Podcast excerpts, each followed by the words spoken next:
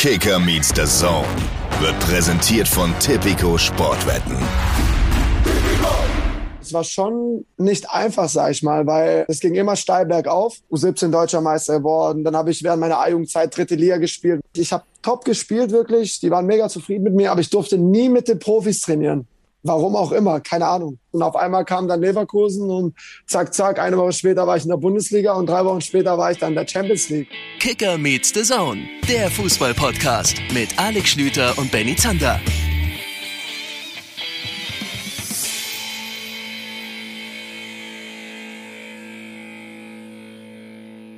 Boom, da sind wir wieder. KMD ist zurück. Wir sind für das Podcast-Game das, was Ralf Rangnick für den FC Schalke 04 ist. Wir sind der letzte Strohhalm. Schönen guten Tag von meiner zu, Wenigkeit. Zu teuer? Nein, nee, zu teuer sind wir auf keinen Fall. Schönen guten Tag. Benny Zander meldet sich am Mikrofon und der Mann, der hier einfach schon reingepempert hat in meine wunderbare Anmod. Und der Mann, bei dem offenbar, das will ich dich direkt zu Beginn mal fragen, Alex Schlüter, äh, bei dem offenbar gerade komplett tote Hose angesagt ist. Grüß aus München. Hallo. Was heißt denn tote Hose? Also hallo zusammen. Ja. Ja, es hat sich einfach in deinem Wikipedia-Eintrag überhaupt nichts getan in den letzten Tagen und Wochen. Ach so. Ja, ist komisch, aber muss man, wenn man einen Wikipedia-Eintrag hat, auch delivern? Ja, also sitzen da Person jetzt Redakteure? Wird von, wird von ähm, Walter Wikipedia direkt einer für meinen Artikel abgestellt, der jetzt, weil ich einfach nichts mache, weil ich hier zu Hause sitze und einfach nur prokrastiniere, hat er jetzt gerade nichts zu tun und äh, muss Sorge haben, dass er von Walter Wikipedia rausgeschmissen wird, weil er ja, eigentlich obsolet in seinem Job ist, weil dann würde ich ein bisschen was abliefern. Natürlich, du musst jetzt mal vor die Tür gehen und irgendwie, keine Ahnung, Atze Schröder einen auf die Nase hauen. Oder halt einen, einen Schwan boxen. Irgend, irgendwas, womit sowohl du Wikipedia bespielst, als auch Promiflash und diesen ganzen Kram. Du bist jetzt eine Person des öffentlichen Lebens, da muss jetzt halt auch mal ein bisschen was kommen. Ja, vielleicht muss ich einfach mal eine verrückte Folge aufnehmen. Heute äh, mit, mit Bernd Leno. Der Mann hat einen Wikipedia-Eintrag. Wir, wir machen das ja, ne? Wir sind jetzt ganz großes Level, also Wikipedia-Eintrag mindestens bei unseren Gästen. Bernd Leno hat längst einen und wird uns heute zugeschaltet sein aus London. Keeper vom FC Arsenal, ganz gutes Timing, ne? Zander, wir, wir, wenn wir das dann über Monate planen, versuchen wir uns dann gerade bei unseren Chefs auch nochmal Schulterklopfer abzuholen. Ja, haben wir natürlich alles berechnet. Die haben jetzt gerade das London Derby gespielt. Hast du das wirklich auf dem Schirm gehabt, als wir vor Monaten mit den Leuten um Bernd Leno rum diesen Termin abgekaspert haben? Äh, nein. Das erzählen wir unseren Chefs dann natürlich anders. Also super Timing. Arsenal hat 2-1 gegen Tottenham gewonnen. Wir wollen erfahren, wie es ihm da so geht, wie so ein Derby eigentlich gespielt wird, etc. pp. Aber ähm, erstmal wichtigere Frage an dich. Was würdest du lieber werden? Du kriegst das Angebot, das einmalige. Du wirst für jeweils das exakt selbe Gehalt Bundestrainer oder Bayern-Trainer.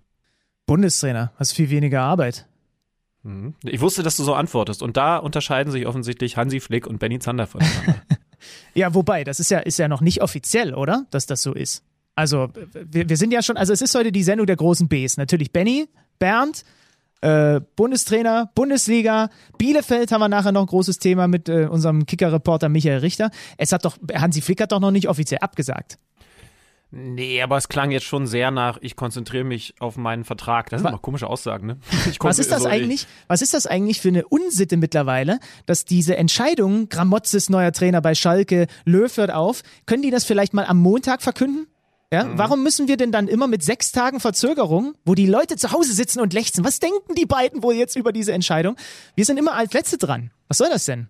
Ja, da sollte ein Umdenken stattfinden. Mindestens mal eine Entschuldigung, wenn sowas auf einer Pressekonferenz dann veräußert wird. Aber wir haben ja jetzt ein bisschen Zeit, das nachzuholen. Also es, es äh, sagt man brennen unter den Fingernägeln oder jucken? Was macht das nochmal mit den Fingernägeln, wenn man was wissen will? Äh, weiß ich jetzt nicht. Kratzen, pulsieren? Ja, keine Ahnung. Was denkst du denn jetzt? Wer sollte Nachfolger von Yogi Löw werden? Einfach mal, wenn doch jemand auf die Idee kommt, Benny Zander zu fragen. Was ist denn dann Benny Zanders Antwort? Ja, das Problem ist, meine Antwort ist offensichtlich keine laut FAZ, die der DFB auch nur ansatzweise in Betracht zieht, nämlich Ralf Rangnick. Die, du würdest Rangnick nehmen? Ich würde Rangnick nehmen, einfach aus dem Grund, dass ich unglaublich gespannt darauf wäre, zum einen die Ausrichtung der Nationalmannschaft zu sehen, was würde der taktisch verändern, wie würde die Mannschaft vielleicht ganz anders spielen als unter Jogi Löw? Und zum anderen würde ich wahnsinnig gerne sehen, wie der mit dem ja doch etwas behäbigen Dampfer DFB clasht. Weil, ich weiß das ja hier noch aus der Leipzig-Zeit, Ralf Rangnick ist jemand, der bis zum Frühstücksmüsli der Spieler alles bestimmt und da sich zu allem auch Gedanken macht und zu allem auch eine Meinung hat, ähm, weil er halt einfach einen sehr gesamtheitlichen Ansatz verfolgt. Und das würde ich wahnsinnig gerne sehen, wie das beim DFB funktioniert. These, es würde nicht funktionieren, weil sie halt einfach, also es ist so unterschiedlich, die Welten, aus denen die da kommen. Wen hat denn die FAZ? Musst du mich kurz updaten? Natürlich habe ich heute Morgen die FAZ gelesen, während ich meine Acai äh, Chiasamen Bowl zu mir genommen habe. Aber äh, sag noch mal ganz kurz, weil ich seitdem schon wieder so viele andere Zeitungen gelesen habe. Welche Kandidaten haben die? Ich, ich, ich habe den Artikel nicht gelesen. Ich habe nur die, die weiter, das okay, Weiterdrehen. Anders gefragt, was hast du für Bilder gesehen? ich habe nur das Weiterdrehen dann von anderen Kollegen, ich glaube vom Redaktionsnetzwerk gesehen, wo halt äh, darauf Bezug genommen wurde. Und ähm, es wurde halt gesagt, man beschäftigt sich gar nicht mit ihm. Also das ist keiner, mit dem sie jetzt in irgendeiner Art und Weise sprechen. Ähm, und ähm, ja, die anderen Kandidaten, die jetzt ja nicht nur bei der FAZ, sondern auch bei uns beim Kicker überall gehandelt werden. Wer könnte es werden? Hansi Flick hast du schon erwähnt. Ja, der würde schon sehr gut passen, weil der natürlich auch ich, diesen DFB-Background hat. Ja, ich, ich, wie gesagt, nach der Äußerung, ja, habe ich glaube ich gerade ein bisschen negativ ausgedrückt, ne? Also ist schon auch voll okay, dass er das noch einmal erwähnt, weil man das heutzutage offensichtlich sagen muss. Ich habe einen aber, Vertrag und ich ja, konzentriere mich Aber wichtig, das einen, was du gerade gesagt hast. Bitte hört auf, ich habe Vertrag zu sagen. Ihr habt einen gültigen Vertrag. Niemand hat Vertrag. Lasst uns das tilgen aus der Fußballersprache, aus der Sportsprache. Weg. Niemand hat Vertrag. Ich bin mittlerweile Team Christian Streich. Sagt man noch Team? Team irgendwas? Ja, sagt man noch, glaube ich. Aber wir sind ja auch nicht ja. mehr up to date. Sag, sag's einfach, wird schon passen. Du kannst ja auch einen Trend wieder erneuern. Das ist wie Schlaghosen jetzt, dass du sagst, ich bin Team Christian Streich. Kommt einfach wieder jetzt. Was hat Christian Streich vor Monaten bei uns im Podcast gesagt zu dem Thema größere Mannschaft? Hast du es noch irgendwo im Hirn abgespeichert. Er hat ich, gesagt, klingelt noch was. Er hat gesagt, klingeln Dinge im Hirn oder nur unter den Fingernägeln. Er hat, ja, er hat gesagt, er weiß nicht, ob das funktionieren würde, aber er hat jetzt auch nicht pauschal gesagt, mhm. dass es nicht funktionieren würde, ne? Daran habe ich mich nämlich zurückerinnert. Er war, das ist mir schon hängen geblieben, nicht, wie man es ja vielleicht auch erwarten könnte, komplett, nee, König vom Breisgau, ich muss hier nicht raus, ich will hier nicht raus, äh, reicht mir völlig, sondern es ist schon so, dass der natürlich weiß, dass so ein großes Team, ob jetzt Verein oder Nationalmannschaft, was ganz Tolles wäre. Und weil ich mich daran erinnert habe und natürlich Christian Streich einer ist, bei dem nun ganz, ganz viele d'accord wären, weil es halt Christian Streich ist, ich könnte es mir irgendwie vorstellen. Also klar, Hansi Flick, Flick läge auf der Hand, der ist ja fast schon ein bisschen zu einfach, aber er ist eben auch bei dem größten Konkurrenten, den man haben kann wenn man ja, ja. für den DFB arbeitet und einen Nationaltrainer sucht. Weil von den Bayern wegzugehen, wer weiß, ob du dann nochmal die Chance hast, wieder hinzugehen. Und Christian Streich kann jederzeit wieder ins Breisgau zurückkehren. Frag mal Jogi Löw. Und jetzt kommt's. Jetzt pass auf. Christian Streich tauscht einfach nur den Job mit Jogi Löw, der sowieso wieder zurück nach Freiburg will. Mhm. Da muss ich aber mal sehr intensiv drüber nachdenken. Es gibt, glaube ich, kein Paralleluniversum, in dem Christian Streich neuer Bundestrainer wird. Ähm, das würde mich doch, also da würde ich jetzt sehr viel Geld draufsetzen. Wie viel? Nee, nee, nee, das sage ich nicht. Ich, das, das macht man so, wenn man eigentlich jetzt nur so tun würde, als wäre man ein Risiko, risikoreicher Mensch, aber will eigentlich gar kein, weil ich so ein geiziger Knochen bin, kein Geld verlieren. Deswegen, man würde das, also ich würde da sehr viel Geld draufsetzen. Ich weiß aber, würde ich aber nie sagen, wie viel. Also glaube ich nicht. Ähm, aber äh, irgendwie hat es ja auch eine gewisse Charmanz, ob das auch immer ein Wort ist, keine Ahnung. Nee, ich glaube, Charme ist das richtige Wort. Also wer, wer ist denn noch, was wäre denn zum Beispiel eine DFB-typische Entscheidung wäre, Stefan Kunz spielt jetzt eine gute U21-EM und wird dann befördert zum Bundestrainer. Das ist, das wäre so eine Entscheidung, die, die mich nicht überraschen würde. Weil, man muss ja schon dazu sagen, die anderen deutschen Top-Trainer, nimm sie mal alle her. Tuchel jetzt gerade bei Chelsea. Klopp hat gesagt, er hat da bei Liverpool noch ein bisschen was zu tun. Nagelsmann bei RB und glaube ich, sieht sich schon deutlich eher als nächstes Mal bei einem, bei einem großen ja, Verein. So, ne? Ja, diese junge Generation würde ich da, würde ich da ja. rausnehmen, ne? Also, wie auch immer die aussehen. Rose brauchen wir ja eh jetzt gerade nicht drüber reden. Äh, also, müssen wir noch drüber reden heute, aber nicht beim Thema des Nahmannschaft. Kofeld, äh, äh, ja. Nein. Du hast gesagt. Nagelsmann. Ja. Also, das ist, das ist jetzt erstmal kein so, Thema und logischerweise auch kein, kein Thema. Das heißt also, so bei Hansi Flick ist es dann schon logischer. Thomas Tuchel, Jürgen Klopp, du hast es gesagt. Viel mehr habe ich dann nicht aber muss es eigentlich, äh, muss es denn so einer sein? Also Ralf Rangnick wäre, wäre der einzige der Güteklasse, der gerade frei ist. Aber wir werden im weiteren Verlauf dieses Podcasts noch darüber reden, dass der auch gerade noch für eine andere Position intensiv gehandelt wird, nämlich als Sportvorstand beim FC Schalke. Könnte natürlich auch, um die Position beim DFB zu stärken, eine Nebelkerze sein. Dass er einfach jetzt die Schalker mal so in Stellung bringt. Aber der DFB will sich ja auch nicht, nicht sehr zeitnah entscheiden. Muss, äh, was ist denn zum Beispiel, können wir nicht einfach mal einen Bundestrainer haben, der, keine Ahnung, Adi Hütter ist oder Louis van Gaal oder wer auch immer. Also kann es nicht auch mal sinnvoll sein, Mhm. dass man mal einen ganz anderen Einfluss da reinholt? Ja. Da fange ich jetzt gerade erst an, drüber nachzudenken, aber du hast natürlich völlig recht. Peter Stöger. Ja, der hast du jetzt nur gerade so wahnsinnig präsent. Ja, wir machen uns weiter Gedanken. Wir werden das in den nächsten Wochen natürlich auch immer wieder thematisieren. Es wird ja Aber du hast recht, vielleicht, also ist es vielleicht Zeit für, für einen, einen Nationaltrainer, der übrigens, also das ist jetzt vielleicht völlig verrückt, wenn ihr das hört, der nicht zwingend Deutscher sein muss, ne? genau. Das ist Pep beim Kanzler, bei Guardiola. der Kanzlerin anders, aber der Bundestrainer könnte theoretisch auch Pep Guardiola heißen. Ja, komm, äh, Hashtag KMD Podcast. Was, was wäre denn da? Ihr könnt, ihr könnt Hashtag Team Streich schreiben, freue ich mich. Aber ihr könnt definitiv auch mal überlegen, wer denn international ein Thema sein könnte. Arsene Wenger übrigens ist immer ein Thema, wenn es um sowas geht. Und äh, dann sind wir auch schon beim FC Arsenal. Weil da schwebt immer noch der Geist des Arsene Wenger. Und mittlerweile auch ein Bernd Leno zwischen den Pfosten. Hat gut gehalten am gestrigen Sonntag gegen Tottenham. Und wie das alles so zustande gekommen ist, wie man das in London so aushält, ähm, mit der ganzen verrückten U-Bahn-Welt und so, das äh, würde ich sagen, besprechen wir jetzt mit ihm. Bist du vorbereitet? Ich bin sehr gut vorbereitet. Immerhin einer von uns beiden. London Calling, liebe Freunde. Wir begrüßen einen frisch gebackenen Derby-Sieger. Ich sehe ihn hier gerade vor mir und das Grinsen ist aber schon grundsätzlich auf dem Gesicht da. Da haben wir noch gar nichts Lustiges gesagt. Also so muss ein Derby-Sieger aussehen. Ich sage wunderschönen guten Tag. Hallo Bernd Leno. Servus, hallo. Na, Glaubst du, es kommt noch was Lustiges, Benny? ja, das kommt ein bisschen auch auf dich an, ob du was vorbereitet hast. Da werden wir gleich mal sehen, wie du hier in dieses Interview reingehst. Ob du wieder komplett blank bist oder ob du dir irgendwas überlegt hast. Die wichtigste Frage vorab. Na, Bernd, wie schläft es sich nach einem Derby-Sieg gegen Mourinho? Gut, oder? Ja, top. Also normalerweise kann ich nach Spielen äh, allgemein nie gut schlafen, aber heute komischerweise habe ich äh, ganz gut geschlafen. Ähm, wie ihr es auch an meinem Grinsen gesehen habt, äh, ja, war die Nacht ganz gut. Wobei, das Spiel war ja echt verrückt, ne? Äh, gestern Abend für diejenigen, die es verpasst haben, also deutscher Zeit, äh, ihr seid vollkommen überlegen gewesen, vom Start weg. Und dann gibt's für Tottenham den allerersten Torschuss, was war so rund zehn Minuten vor der Pause. Lamela macht ein Traumtor. Also für jeden neutralen Zuschauer ein Traumtor. Ich glaube, für dich ein total ekelhaftes Gegentor, ne? Weil mal davon abgesehen, dass der den so hinterm Standbein schießt, ist der auch unglaublich verdeckt gewesen. Du hast vorher keinen einzigen Ball halten müssen. Wie hast denn du die Situation für dich wahrgenommen? Ja, genau. Also das war eigentlich äh, genauso. Wir haben das Spiel dominiert. Wir hatten ein, zwei gute Chancen gehabt, aber Tottenham, die warten eigentlich immer nur auf Fehler, warten auf Kontersituationen, auf Standardsituationen und ja, dann war ein zweiter Spieler vor mir. Lamela packt dann auf einmal so ein, so ein Traumtor raus, äh, geht dann noch, glaube ich, bei Thomas Partey durch die Beine. Dann steht nochmal ein Spieler vor mir.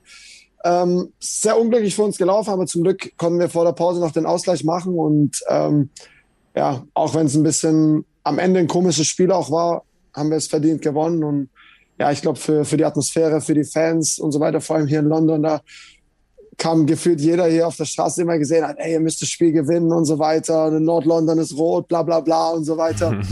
ähm, ja, ich wollte jetzt nicht unbedingt von meinen Nachbarn immer mit äh, schrägen Blicken angeschaut äh, werden. Äh, von dem her war es schon in allen Belangen äh, wichtig, dass wir gewonnen haben. Also das ist dann schon noch mal eine Spur krasser, ja, weil es gibt ja mehrere Londoner Derbys. Also ich habe mich, hab mich so gefragt, wie viel ist eigentlich welcher Derby-Sieg wert in London? Naja, Nord-London ist schon, ist schon besonders wichtig für euch, ne? Also das, die, den Teil Londons rot zu halten. Ja, das, das ist auf jeden Fall mit Abstand das Wichtigste. Also klar, Chelsea, West Ham und so sind auch alles ähm, Derbys, Crystal Palace, irgendwie gefühlt halbe Premier League ist London, aber ähm, Tottenham Arsenal ist, ist mit Abstand das Größte. Also ich glaube auch, ähm, die Atmosphäre im Stadion, wenn Zuschauer da sind, ist mit das Beste, was ich ähm, erlebt habe und so weiter. Und ja, wenn man auch so sieht, äh, wie ich schon gesagt habe, die ganzen Leute hier, meine ganzen Nachbarn, das sind alles, alles Arsenal-Fans, die haben mich schon von einer Woche lang äh, zugetextet und gesagt, ey, müsst das Spiel gewinnen, egal. Die ganze Saison ist jetzt nicht so top bei euch gelaufen in der Liga, aber das Spiel müsst ihr gewinnen und so weiter. Und ja, jetzt habe ich wieder Ruhe in der Nachbarschaft. Ja, das ist, das ist das Wichtigste, das ist das Schönste. Ja. Ähm, nimm uns mal konkret gerne nochmal mit auf den Platz, weil ähm, ihr habt es ja schon gesagt, Tottenham war sehr passiv, große Teile des Spiels, ich glaube nur sechs Torschüsse insgesamt dann. Wie bleibst du denn als Torhüter in deiner speziellen Rolle, gerade bei so einem Verlauf im Spiel vom Kopf her? Weil du darfst ja, auch wenn du vielleicht mal 15 Minuten den Ball nur aus der Ferne siehst, du darfst ja keine Sekunde abschalten. Du musst ja drin bleiben im Spiel. Ähm, ja, also klar, das ist immer, immer sehr, sehr schwierig, weil man, äh, wie du schon gesagt hast, nicht so, nicht so wirklich im Spiel ist. Aber ähm, natürlich muss man mit, mit seinen Gedanken dabei sein, auch immer ähm, kommunikativ mit den, mit den Mitspielern immer, immer reden, weil bei Tottenham, da waren Bale, Kane und Son, die haben defensiv nicht so viel gemacht. Die haben nur auf Konter gelauert. Ich glaube, das war denen ihre Taktik. Und da ist auch meine Aufgabe ähm, gewesen, immer für die Kontersicherung ähm, zu sorgen, dass wir immer, immer, ähm, sag ich mal, plus ein Spieler waren und so weiter. Und ich glaube, das hilft nicht nur mir, sondern auch, auch meinen Mitspielern. Und so versuche ich, äh, die Konzentration hochzuhalten und vor allem halt ähm, im Spiel zu bleiben. Muss man sich da manchmal trotzdem dran erinnern? Also, ich muss, ich muss jetzt selber gerade überlegen, wie das, wie das, ja gut, wenn du im Mittelfeld da unterwegs bist, so, also wenn dann ist das Spiel 90 Minuten an mir vorbeigeglitten und ich bin nicht rechtzeitig aufgewacht, aber als häufig, Keeper. Häufig, ne? Häufig. ja, hat, hat einen Grund, weshalb ich wahrscheinlich kein Nordlanden-Derby mehr spielen werde. Aber ähm, gibt es so Momente, in denen du selber sagst, ich könnte mir vorstellen, dass das ohne Fans ja vielleicht sogar noch ein bisschen schwieriger ist, so, hey, aufpassen, Bernd, jetzt voll da sein, weil da hinten ist jetzt irgendwie seit ja, vielleicht wirklich so zehn Minuten äh, der Ball im Angriffsdrittel, aber ein langer Ball, das ist genau das, was Mourinho ja haben will. Ich bin vielleicht eine hundertstel Sekunde zu spät draußen, obwohl ich vielleicht den langen Ball hätte abfangen können und muss mir danach anschauen, wie der Mourinho hässlich draußen grinst, weil er genau diesen Plan hatte. Also musst du dich da manchmal auch sogar aktiv so ein bisschen, äh, ja, wachhalten ist wahrscheinlich übertrieben, aber zumindest pushen? Ja, auf jeden Fall. Vor allem, wie du gesagt hast, jetzt ohne, ohne Zuschauer, da sind jetzt auch nicht die Emotionen im Spiel, wie mit der Atmosphäre und so weiter. Da muss man sich schon manchmal selber, ähm, selber auch erinnern. Vor allem, wenn man viele Spiele hat, dann kommt natürlich auch eine gewisse ähm, Müdigkeit immer, immer dazu bei, bei, bei allen Spielern. Ich glaube, das ist ähm, total normal. Das sieht man ja meistens auch am Ende der Saison. Ähm, aber da muss man trotzdem immer mit den Gedanken dabei sein, sonst, sonst hofft man manchmal vorne, oh, hoffentlich äh, flankt er jetzt und wir machen das Tor oder so. Ich denke dann, ich denke dann meistens immer, ähm, klar hofft man natürlich und so weiter, aber man hat ein Auge dann trotzdem, was passiert, wenn die Flanke nicht gut kommt und wenn der Ball dann zum Beispiel gestern zu Bale kommt oder zu Son oder zu Kane, wie, wo was und so weiter. Ähm, da muss man schon mit den Gedanken dann vielleicht einen Schritt immer weiter sein und immer in Anführungszeichen negativ denken und immer denken, ja, was ja. passiert, wenn der Stürmer den Ball verliert, was passiert, wenn der Sechser oder der Zehner den Ball verliert und so weiter. Und ähm, ja, das ist immer eine Herausforderung und ich glaube, das ist auch mit das Schwierigste ähm, für einen Torwart. Vor allem ohne Zuschauer, ohne die Emotionen und so weiter wenn deine Mitspieler wüssten, was du in 90 Minuten so für Gedanken hast, okay, wenn der den jetzt wieder verliert. Aber ich kann es verstehen, ja. Da wäre ich als Halodri nicht für geeignet, weil meine Gedanken schweifen ständig ab. Also deswegen du, ist das. Du bist auch, du bist auch einfach zu optimistisch. Wenn, ja, wenn wir in so Interviews reingehen und sagen, komm, Schlüter, der wird das schon hinkriegen, so. Und, und wenn ich dann eine Frage verballere, du bist einfach nicht da, um dann notfalls äh, das Ich krieg's gar nicht mit. Ich krieg's teilweise gar nicht mit, wenn du Fragen versaust. Ähm, lass uns gerne mal noch eine Sache konkret machen, ähm, weil wir haben das so oft in diesem Podcast schon erwähnt. Torwartspiel ist für uns etwas Magisches, weil wir keine Ahnung davon haben. Wir versuchen uns so ein bisschen daran zu tasten. Wir haben äh, mit, mit, mit einigen Torhütern, Andreas Lute, Marc-André Testegen darüber mal gesprochen, aber es ist immer noch für uns weit weg. So. Es gibt diese eine Situation, wo Tottenham in Unterzahl fast den Ausgleich macht, diesen Freistoß von Harry Kane, den er an den Pfosten setzt. Du machst in der in dem Moment einen kleinen Schritt in Richtung Mauerecke und äh, ich weiß nicht, ob du da noch rangekommen wärst an das Ding von Kane. Jetzt habe ich mich gefragt, weil ich noch nie in dieser Situation war, wann entscheidest du eigentlich im Kopf, wie du dich bewegst? Wie viel davon ist geplant, zum Beispiel bei so einem Freistoß? Wie viel davon ist pure Intuition? Also in der Situation habe ich tatsächlich ein bisschen Glück gehabt, muss man sagen. In erster Linie muss man natürlich immer das Torwart-Eck äh, verteidigen. Aber in der Situation habe ich irgendwie äh, gedacht, oh, von der Schusshaltung oder von der, von der Fußhaltung kann der nur ins, ähm, also sag ich mal, hinter über die Mauer, über die Mauer gehen. Und ja, aus dem Nichts hat Kane dann so eine komische Innenseite Spannschusstechnik gehabt. Auf einmal äh, ist der Ball dann rübergezogen. Und wenn der Ball halt ein bisschen weiter, sag ich mal, in Impfpfosten einschlägt, wird es natürlich für mich auch ähm, sehr, sehr eng. Hab ich, haben wir, habe ich auch ein bisschen, bisschen Glück gehabt, weil in der Regel muss man, muss man sagen, vor allem aus dem Winkel, ähm, ja, sollte man eher die Torwart-Ecke zumachen. Da habe ich ein bisschen, bisschen zu viel Casino vielleicht gespielt, aber ist zum Glück, ähm, zum Glück äh, gut gegangen. Und ähm, anschließend, glaube fünf Minuten oder fünf Minuten vorm Ende gab es dann nochmal einen Freistoß. Und da habe ich mir gedacht, äh, Kollege, dieses Mal schießt nicht ins Torwart-Eck, da bleibe ich in der Torwart-Ecke, da kannst du ähm, hinschießen, wo du willst und so weiter. Und zum Glück hat er den dann verballert. Ja, da habe ich ein bisschen Glück gehabt. Aber es ist ja nachvollziehbar, ne? Du, der Weg rüber in die Mauerecke ist halt viel weiter für dich. Ja, ja, wobei, ich habe, äh, da habe ich äh, tatsächlich schon seit Monaten eine Frage auf den Lippen. Oh, jetzt bin ich Als- aber gespannt. äh, So, die, die habe ich tief recherchiert. Nee, die kommt tatsächlich jetzt aus meinem Innersten, wenn ich, wenn ich Torhüter angucke und wenn ich auch manchmal so Interviews höre. Du hast es jetzt auch gerade wieder gesagt. Torhüter-Ecke ist deine. Aber andererseits, wie gehen denn Torhüter-Trainer mit dir um? Ihr habt ja dann auch Nachbesprechungen logischerweise analysiert, genau was ihr da gemacht habt. Weil, wenn du jetzt nur sagst, ja, also, wenn ich hier in der Ecke bin und meinen Job mache, schön und gut, aber sobald der Ball über die Mauer geht, kommst du deswegen nicht mehr hin, ist ja auch doof. Das heißt also, du musst ja trotzdem, so gut es geht, irgendwie auch bereit sein, das Ding über die Mauer wegzufischen. Ne? Also, also es, es, du würdest ja deinen Job trotzdem nicht perfekt machen, wenn du einfach nur sagst, Torwart-Ecke und mehr nicht. Ja klar, also man muss natürlich äh, versuchen, so, so viel wie möglich zu verteidigen. Und äh, wie ich schon gesagt habe, natürlich bereite ich mich auch vor, Standardsituationen und so weiter. Und in der Regel hat ähm, Kane immer über die Mauer geschossen. Ah, Ähm, und deswegen hat man das auch so ein bisschen, so ein bisschen im Hinterkopf und versucht natürlich auch ein bisschen, ähm, ich will nicht sagen zu zocken, aber ja, sich ein bisschen Vorteil zu verschaffen. Und ja, fast wurde das leider, fast wurde das bestraft, zum Glück nicht. Ähm, aber natürlich ist es zu einfach gesagt, sagen, ah, Torwart-Ecke ist meins und der Rest äh, muss die Mauer verteidigen oder und alles drum dran. Da muss, versucht man natürlich so viel wie möglich ähm, zu verteidigen. Ähm, aber Priorität, wie schon gesagt, ist, ist die Torwart-Ecke und ja, der Rest soll man, soweit es geht, ähm, verteidigen, auch wenn es manchmal nicht leicht ist, wie du schon gesagt hast. Äh, der Weg dann hinter die Mauer ist halt dann schon lang, schon viel Fläche auch zu, ähm, zu verteidigen, vor allem wenn man dann Top, Top ähm, Schützen gegen sich hat. Und ähm, ja, das sieht vielleicht manchmal einfacher aus, als es, als es wirklich ist. Vor allem das Problem häufig ist auch, dass jetzt die ganzen Spezialisten und die ganzen Mannschaften auf die Idee kommen, immer Sichtblocks äh, aufzustellen und so weiter. Das macht es für einen Torwart natürlich nicht einfacher. Man, man sieht den Ball nicht. Man sieht teilweise gar nicht, wann geschossen wird. Und das ist das Schlimmste als Torwart. Du, im Endeffekt guckst du einfach ins Nichts und wartest, bis der Ball irgendwann mal rauskommt. und dann machst du einen, machst du eine falsche Bewegung und du bist tot. Und du kannst nicht, du kannst so viel reagieren, wie du willst. Und das ist sehr schwierig als Torwart. Dann sagen alle, oh, das sind doch 20, 25 Meter und so weiter. Aber der Ball ist halt schon, äh, wie weit ist die Mauer weg? 9 Meter, 9 Meter Ja, 15? Wie viel ist 9,15, es? ja. ja. ähm, dann ist der Ball halt trotzdem schon neun Meter unterwegs. Und dann wird's halt auch, auch schwierig und so weiter. Und wie gesagt, das sieht manchmal einfacher aus, als es, als es wirklich ist. Bist du ein Fan von dieser Liegestuhl-Variante, wo da einer unterm, also hinter der Mauer liegt? Das sieht man in der Bundesliga jetzt immer öfter.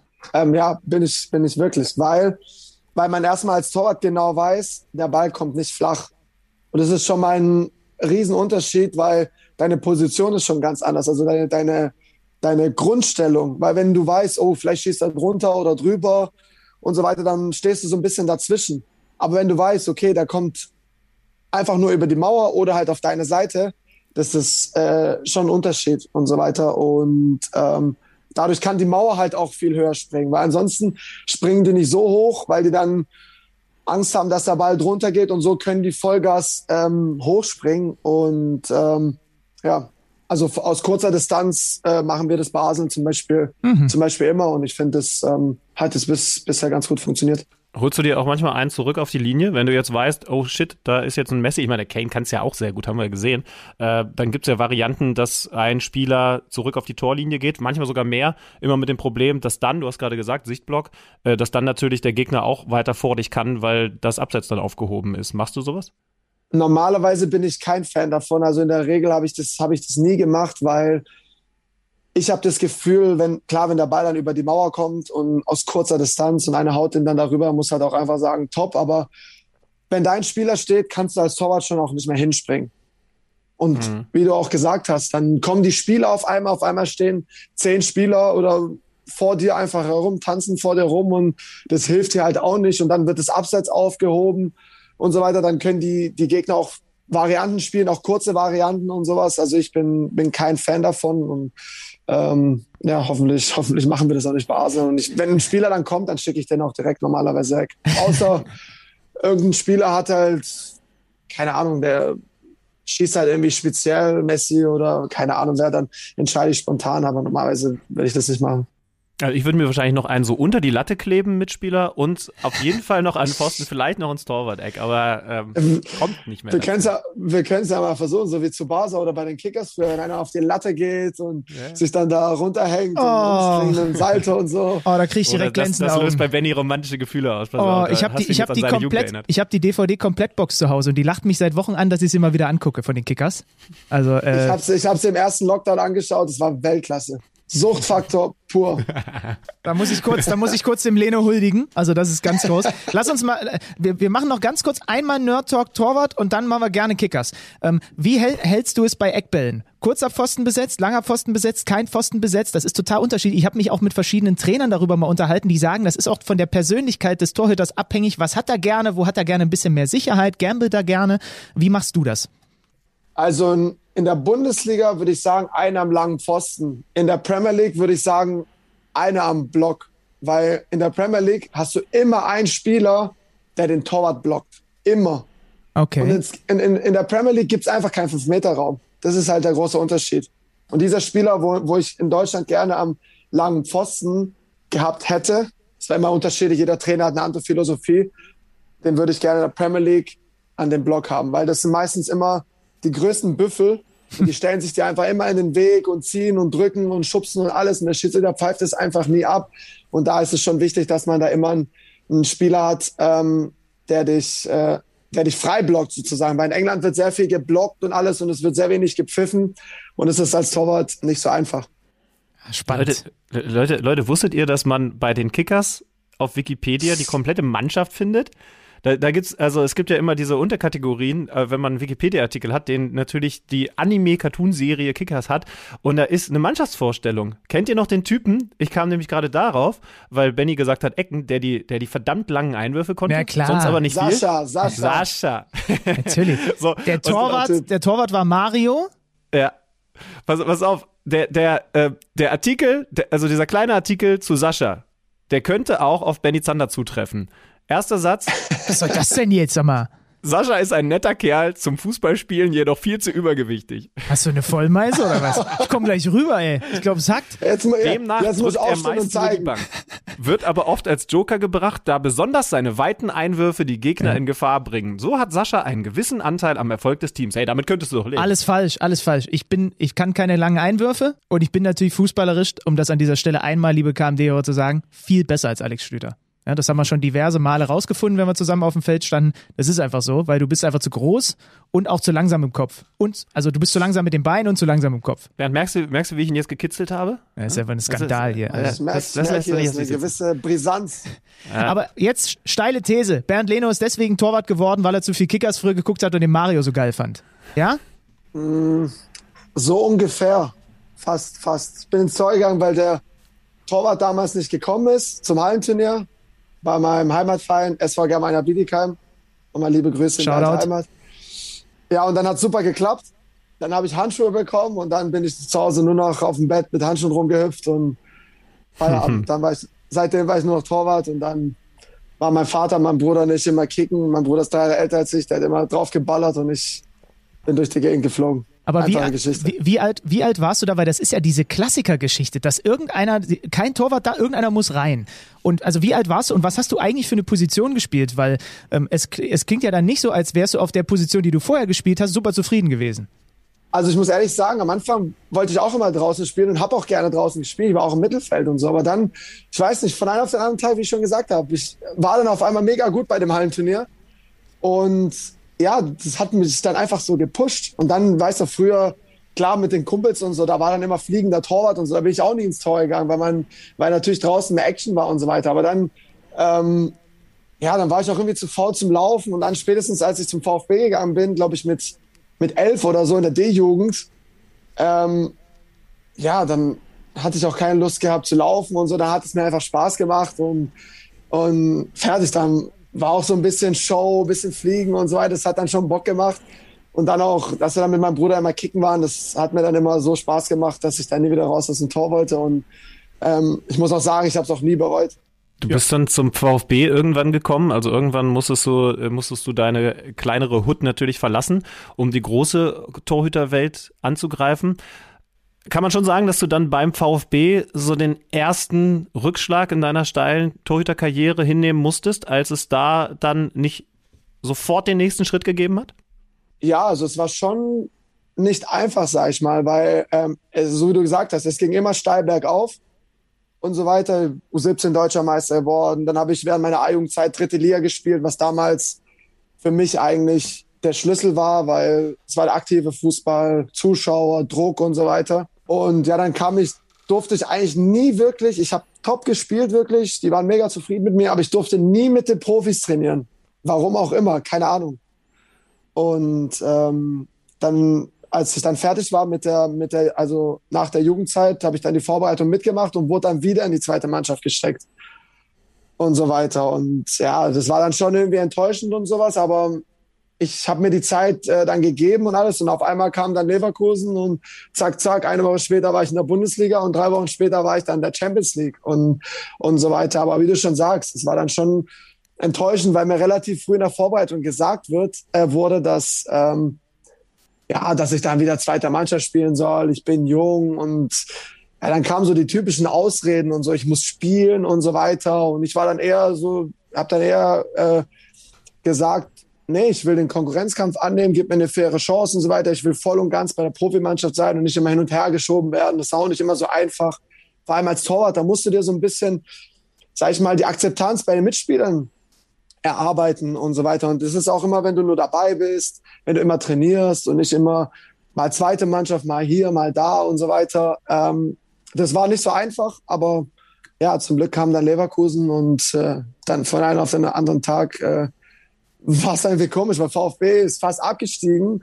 Leverkusen ist, glaube ich, Vizemeister von der Champions League gespielt. Da habe ich auch erst gedacht, das ist ein Witz. Aber ja, dann war es äh, eine Traumgeschichte eigentlich. René Adler war es damals, ne, der sich, glaube ich, bei denen verletzt hatte. Und dann, ich genau. habe ich hab diesen Kaltstart von dir auch noch total präsent. Wo, wo, wo kommt denn der Leno plötzlich her? 19 Jahre Bundesliga, drei, drei Wochen später Champions League, genau wie du sagst. Also du hattest auch keine große Zeit, da irgendwie großartig dir vorher eine Platte zu machen, weil das ging Schlag auf Schlag, ne? Ja, das war krass. Also ich glaube, du warst nicht der Einzige. Ich glaube, die in der Kabine in Leverkusen haben auch gedacht, oh mein Gott, was macht der da? Wie soll der denn ähm, in zwei, drei Wochen da an der Stamford Bridge spielen und so weiter? Wer ist ähm, das denn? wer ist das denn? Ist das jetzt einer von der Jugend oder wo haben die den ausgegraben und so weiter? Und ähm, ja, das war für mich, das war krass. Ich weiß ganz genau, das war ein Donnerstag. Da habe ich zum ersten Mal mit der Mannschaft trainiert und ähm, ja, ich war natürlich sehr aufgeregt, ist natürlich klar. Ich habe zum ersten Mal mein Zuhause verlassen, von meiner Heimat weg. Ich komme zu Leverkusen und so. Da hat auch Ballack und so nachgespielt. Da waren viele erfahrene Spieler dabei, die man nur so aus FIFA oder von der Bundesliga kannte. Und Sonntag war dann das erste Spiel gegen, äh, gegen Werder Bremen. Und ähm, ja, es war schon, waren schon aufregende Tage und so, aber ähm, ich habe damals mit Simon Rolfes noch gequatscht. Der hat dann später auch zu mir gesagt, als ich dann äh, kam, der sagt, er wusste von Anfang an, dass es gut geht, weil ich war sehr präsent, ich bin sehr bewusst aufgetreten und nicht wie einer, der kommt und irgendwie erst so auf Sicherheit bedacht ist und äh, ja, so zurückhaltend ist und so weiter. Ich bin sehr offen auf alle zugegangen, habe hab auch versucht, direkt zu kommunizieren und so weiter. Und ähm, die Mannschaft hat mir, hat mir auch sehr geholfen. Und auch damals der Trainer Robin Dutt ähm, hat, mir auch, äh, hat mir auch sehr, sehr geholfen. Auch Rüdiger Vollborn, Marco Langer, die Torwarttrainer damals, ähm, haben mir, ja, haben mir natürlich auch sehr, sehr, sehr, sehr geholfen. Und ähm, ja, wie schon gesagt, dann war es auch ein Traumstart in Leverkusen mit 3 zu 0 spielen, mit einem guten Champions League-Debüt äh, an der Stamford Bridge. Und ähm, ja, zum Glück ist es so gelaufen. Krass, ne? äh, also irgendwie klingt das so, als, als würde, ja, so übertragen, als würde deine, deine Jugendfreundin, deine Jugendliebe mit dir Schluss machen. Erstmal bricht eine Welt zusammen und eine Woche später läufst du mit Scarlett Johansson über einen roten Teppich. so, so, ungefähr klingt es für mich. Ich meine, man muss ja erklären, ne? Du warst dann ausgeliehen nach Leverkusen, die haben dich im Anschluss, weil es eben so gut lief, sehr verständlich fest verpflichtet. Hat der VfB irgendwann nochmal zu dir gesagt, du Bernd, sorry, da haben wir vielleicht auch ein bisschen falsch gelegen in der Einschätzung deiner Person? Nee, gar nicht. Also ich habe, wenn ich ehrlich bin, ich habe auch mit niemandem da Kontakt gehabt, so richtig. Klar, ich hatte mit dem Torwarttrainer ein bisschen Kontakt. Ich habe mit vielen ähm, auch von der zweiten Mannschaft äh, Kontakt gehabt mit dem Trainer und Torwarttrainer und so weiter. Und ich habe auch äh, mit den Jugendtorwarttrainern sehr, sehr guten Draht, äh, auch im, jetzt immer noch. Ähm, aber komischerweise, die Leute, die beim VfB was zu entscheiden haben, haben sich nie bei mir gemeldet. Deswegen wusste ich genau, die wollen mich wahrscheinlich gar nicht ähm, ähm, behalten, weil zu der Zeit hat Ulreich auch super gespielt. Das hat mir natürlich auch top in die Karten gespielt. Rudi Völler hat damals auch immer gesagt, boah, das ist so geil, dass der Ulreich gerade top hält und so weiter, weil dann ist VfB in der Zwickmühle. Lieber machen die dich zu Geld. VfB braucht den Stürmer, die mussten Ibisevic kaufen. Deswegen war für mich klar, dass VfB mich gar nicht zurückhaben will, aber ähm, viele beim VfB, vor allem in der Jugend und in der, in der Jugendabteilung der zweiten Mannschaft, äh, haben gehofft, dass ich zurückkomme, weil die natürlich wollten, dass ich auch so ein bisschen Aushängeschild von der Torwartschule VfB, von der Academy äh, VfB halt ähm, werde. Und aber da habe ich gesagt, keine Chance. In Leverkusen ist ein Top-Verein. Ich fühle mich hier sehr, sehr wohl. Die Mannschaft ist top.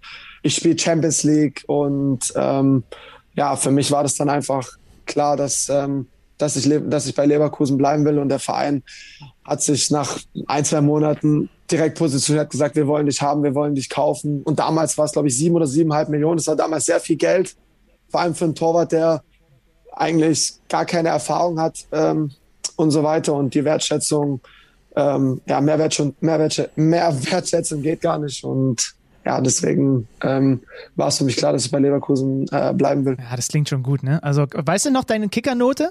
Ich habe gerade mal im Archiv geguckt. Erstes Bundesligaspiel gegen Bremen? Weißt du zufällig noch? Also ich schätze mal eine 3, weil es war nichts Spektakuläres. Wir haben 1-0 gewonnen.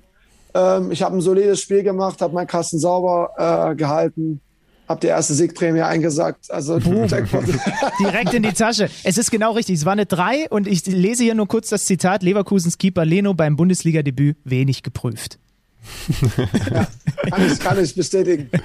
Dann, dann warst du erfolgreich bei Leverkusen irgendwann. Ich glaube, das hast du, hast du vor einer Weile auch mal so gesagt. Bist du da aktiv so ein bisschen raus aus der Komfortzone, weil du selber für dich auch gemerkt hast, da muss jetzt noch mal was, was, was Neues kommen, um auch wieder, ne, Stichwort pushen, dich da so ein bisschen in so eine Richtung zu stoßen. Du gehst zum FC Arsenal und du musst jetzt noch mal diese Geschichte erzählen, weil du ja nicht auf irgendeinen Torhüter da getroffen bist, sondern auf eine absolute Legende. Petr Cech, mit dem du früher schon mal eine Erfahrung gesammelt hast. Ne? Also ich, ich, ich finde diese Geschichte so herrlich, Stichwort Trikottausch, äh, wie, wie da diese, diese Konstellation zwischen der Legende Petr Cech und dem ja doch immer noch jungen Bernd Leno dann überhaupt so zusammengekommen ist. Ja, also wenn ich dran denke, ich kriege da immer noch Gänsehaut, weil, ähm, sag ich mal, der Traumstart in Anführungszeichen, der ging dann ja weiter, weil dann habe ich drei Wochen später als ich zu Leverkusen gegangen bin, Champions League gespielt, Stamford Bridge, Czech, Torres, Drogba, die ganzen Verbrecher, wir kennen die alle von damals. ähm, ähm, und dann auf einmal kam Peter Cech erstmal vor dem Spiel zu mir und sagt, gutes Spiel, Bernd. Und ich dachte so, mein Gott, von, von, von wo weiß er meinen Namen? Erstmal, von wo kann der Deutsch? Und alles, äh, ganz nebenbei, der hat sein Abitur auf Deutsch gemacht, aber und ähm, er kann besser ja, Deutsch als Alex Schlüter, ja, ja. ja. Und blöderweise auch ein bisschen besser halten. ja. Naja, auf jeden Fall ist das Spiel dann top für mich gelaufen. Die Leverkusen-Fans haben meinen Namen geschrien und so weiter, drum und dran. Und äh, dann am Spiel hab ich, hat Tschecher zu mir gesagt, boah, super Spiel, sehr beeindruckende Leistung, bla bla bla. Und dann habe ich ihn halt gefragt, kann ich dein Trikot haben? Er so, ja, ja, natürlich. Er hat sein Trikot ausgezogen, dann bin ich weggelaufen. Auf einmal packt mich jemand an der Schulter. Der so, ja, ich will auch dein Trikot. Und ich wusste gar nicht, wo rechts und links ist. Was ist das hier alles? Das stimmt doch hier alles gar nicht und so. Und da habe ich ihm mein Trikot gegeben und ich war halt komplett durcheinander. Und äh, ja, und dann, ich glaube, sieben Jahre später, ja, treffe ich dann treffe ich ihn dann als meinen Konkurrent, so wie du gesagt hast. Ich, Leverkusen war eine, war eine sehr schöne Zeit. Ich habe eine Top-Entwicklung da ähm, genommen und ähm, bin dem Verein auch sehr, sehr dankbar. Habe immer noch eine sehr, sehr gute Beziehung zu den Leuten, zu den Fans und so weiter. Ähm, aber wie du schon gesagt hast, ich musste da aus meiner Komfortzone raus, um auch den nächsten Schritt zu gehen. Ähm, 26 war ich zu dem äh, Zeitpunkt und ähm, ja, ich wollte auch auf jeden Fall mal Ausland, Premier League, das kann ich jetzt nur bestätigen, ist die geilste Liga. Und Arsenal ist auch ein, auch ein, auch ein geiler Verein. Und ähm, ja, ich habe mich dem Konkurrenzkampf gestellt. Ich finde, das hat mich auch ein, zwei Schritte weitergebracht. Und ähm, ja, ich liebe es immer noch hier zu sein. Du kamst damals in eine Mannschaft mit Skoda Mustafi, Sead Kolasinac, Mesut Özil, dazu noch Xhaka, Lichtsteiner, Petr Cech kann auch Deutsch. Ähm, das hat sicherlich auf der einen Seite den Einstieg mal erleichtert, gehe ich mal von aus, aber wie sehr muss man sich denn dann auch dazu zwingen, dass man da nicht nur mit der deutschsprachigen Clique abhängt, sondern halt auch die anderen mal kennenlernt? Ja, also in erster Linie hat es mir sehr geholfen, dass, dass ich auch viele Jungs schon kannte von der Nationalmannschaft, musste kannte ich schon von den U-Nationalmannschaften. Aber es war jetzt nicht so, dass ich nur mit den, mit den ähm, deutschsprachigen Jungs abgehangen bin, sondern ähm, ich bin auch ein sehr offener Typ. Ich habe schnell versucht, mit allen ähm, zu quatschen und so weiter. Und auch mein Englisch äh, war schon ganz gut aus der Schule. Ähm, so lachst du. ich, ich, weiß nicht, ich habe deinen Gesichtsausdruck dabei gesehen und das, das der, der, hat so ein bisschen, das war so eine Diskrepanz zwischen mein Englisch war sehr gut, was du gesagt hast und dein ja, Gesichtsausdruck nee. war so ein bisschen ich, so nach dem Motto, ich, ich, würde gerne, ich würde gerne mal so fragen, war deine Englischnote besser oder schlechter als deine erste Kickernote in der Bundesliga? Ja, meine Englischnote war tatsächlich besser als meine erste ah. Ah. Ich musste nur gerade, ich musste nur gerade dran denken an mein erstes Interview ähm, bei Arsenal, als ich vorgestellt wurde und so da habe ich, da hab ich paar, paar richtig deutsche Sachen rausgehauen, die du einfach auf Englisch nicht sagst. Da habe ich ein bisschen reingeschissen, aber da haben mich alle dann verarscht und so weiter. Aber meine Kumpels, meine Frau und so weiter. Ähm, deswegen musste ich gerade dran denken. Ähm, nee, war ich stehen geblieben. Auf jeden Fall war das, war das eigentlich ganz, ganz cool und so weiter, auch dann immer Englisch zu reden. Und ähm, ja, nicht nur sportlich, auch als, auch als Mensch, als Persönlichkeit ist es für mich eine, eine brutale Erfahrung, die ich, die ich immer noch genieße. Und ähm, auch die Sprache besser zu beherrschen, hier zu leben, ein bisschen andere Mentalität, eine andere Liga ähm, und so weiter. Aber wie schon gesagt, die deutschsprachigen Jungs haben mir dann auch äh, dabei geholfen ich stelle mir gerade dieses Interview vor und wie Bernd Leno dann einfach so sagt, was bist du so für ein Typ? Und dann sagt er so den Satz auf Englisch einfach, so early bird eats a worm. Einfach und dann alle in England gucken sich irgendwie um, was, was ja, mit ihm Kloppo auch schon passiert, ne? Ja, ja, das ist Kloppo auch schon ja, passiert. Kloppo, Kloppo, Kloppo hat mich letztens im Interview gefragt, was es, was es denn eigentlich heißt, den Bock umzustoßen. Keine Ahnung. Ja. Ja, Wir haben schon einfach eine schöne Sprache. Äh, sag mal, stimmt das eigentlich, dass, der, dass dein Beginn bei Arsenal, so schön das dann mit den Deutschsprachigen war, auch ein bisschen erschwert wurde? Ausgerechnet durch einen früheren Arsenal-Keeper aus Deutschland, durch Jens Lehmann? Das habe ich mal irgendwo gehört von dir, dass das gar nicht so easy war? Ähm, nee, kann ich nicht bestätigen, weil Lehmann war, Jens Lehmann war gar nicht mehr da, als ich kam. Nee, nee, ich meine, so, äh, weil der doch mit so einem bestimmten Ruf hinterlassen hat. Das war ja etwas Ach schwierigerer so. Typ. Ja, also ich, ähm, die, sag ich mal, die ganzen Leute vom Staff und so weiter, als die gehört haben, oh, ein deutscher Torwart kommt und so, weil Jens, also Jens Lehmanns Spitzname war The Mad Jens. Und dann haben, da haben die gedacht, oh, Torhüter sind sowieso immer ein bisschen komisch, bisschen speziell und so, ein bisschen eigen. Ähm, oh, da haben wir jetzt wieder ein paar Jahre ein bisschen Probleme und so weiter. Aber dann, als ich kam, dann haben die halt gesagt nach einer Woche, oh, ist immer entspannt und so weiter, dass der ein bisschen ruhiger ist, ein bisschen entspannter ist und so weiter. Äh, und so, ja, da haben die schon, weiß nicht, allgemein mit Deutschen, da tun sie sich immer ein bisschen schwer. Ähm, ja, aber zum Glück wurde das nicht bestätigt.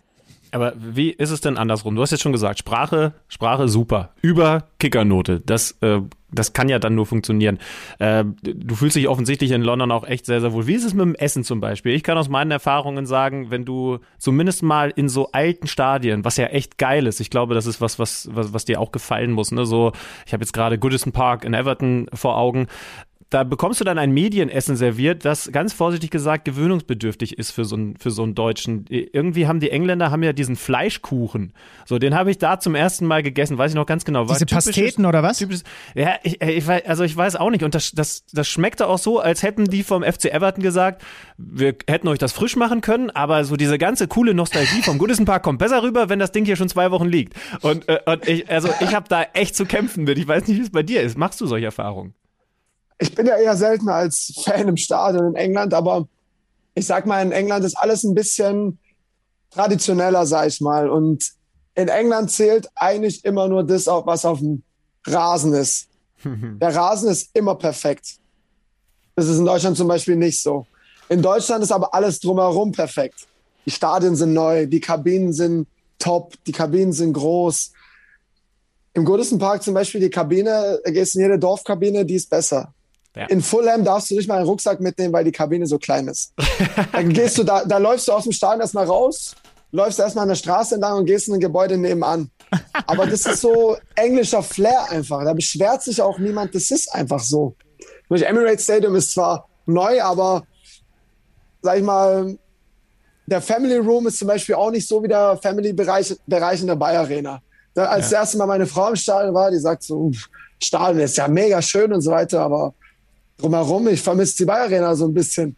Da gibt es immer schön Wein, schönes Essen, schöne Currywurst nach dem Spiel und so weiter. Meine Kumpels, die kamen immer äh, in die Bayer Arena und die haben, die haben den ganzen Tag da verbracht. Das kannst du halt in England nicht machen. Das ist halt so der Unterschied. Dafür ist halt der Fußball besser, sag ich mal, die Unterhaltung ist besser und der Rasen ist, muss man halt sagen, in den meisten Stadien ist halt der Rasen schon, schon ein Traum und so weiter. Und die Engländer, die wollen einfach auch nichts anderes sehen. Das ist einfach so. Das ist übrigens wirklich krass mit dem Rasen, ne? Also auch, auch da kann ich sagen, wenn man da mal als, als so äh, mit, in meinem Job so als Moderator am Rasen steht, in der Bundesliga darfst du da jetzt auch nicht spontan auf den Rasen laufen, ist ja logisch. Aber ich habe das Gefühl, in England, wenn man, wenn wir mal für Premier League oder Champions League da waren, also die Ordner kommen, horten dich, sich schon so um dich herum, wenn du nur aus Versehen einen Schritt zu nah ans Spielfeld gemacht hast, weil die sagen, wenn du hier einen Schritt drauf machst, du wirst hier nie wieder ins Stadion kommen, weil das so heilig ist, das ist krass. Ich kann mal verraten, als wir Schulaustausch äh, hatten und ich zwei Wochen oder drei Wochen in England war, seit dieser Zeit, oder war ich siebte oder achte Klasse, kann ich keine gekochten Eier mehr so richtig sehen, weil ich jeden Morgen da irgendwie gekochte Eier gegessen habe, weil das ist das Einzige, was ich essen konnte. Und da habe ich mich daran, und bis jetzt, ich habe immer noch einen Schaden weg mit über 30 Jahren aus dieser Zeit,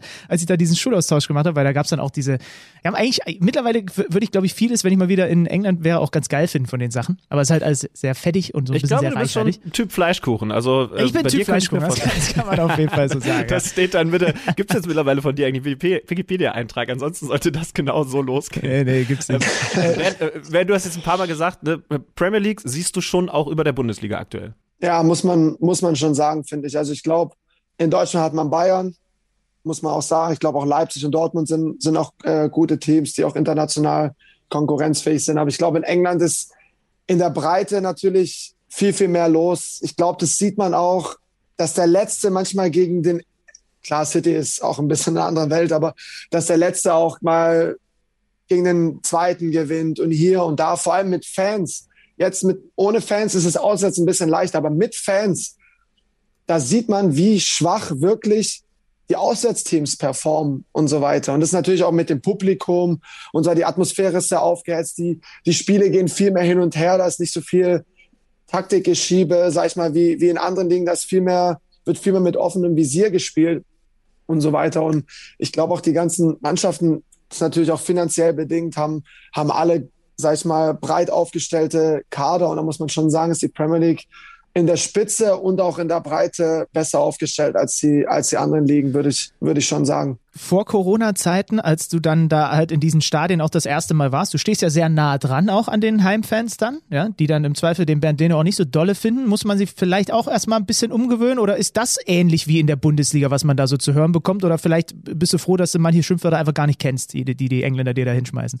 Also es ist sehr ähnlich. Also klar wird man überall ausgepfiffen, beleidigt und sonst irgendwas, aber Mittlerweile findet man das auch irgendwie geil und auch lustig, muss ich, muss ich auch ehrlich äh, sagen. Es pusht da ja einen auch so, so ein bisschen und wenn man das da auch so erzählt, dann machen sich halt alle auch drüber lustig und wenn man dann auf Zeit spielt und alle pfeifen einen aus und so weiter, denkt man sich so, ja, kommt, kommt, mehr, mehr, mehr und so weiter.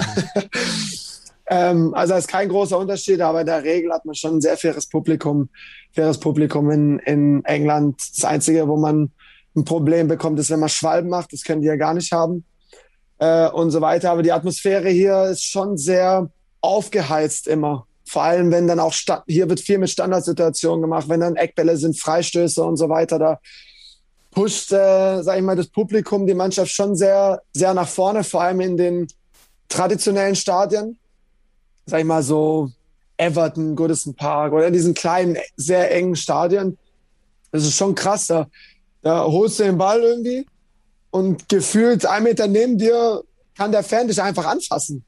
Das ist schon, schon äh, krass. In Deutschland ist es wahrscheinlich gar nicht erlaubt oder in anderen Ländern wegen Sicherheit und was weiß ich.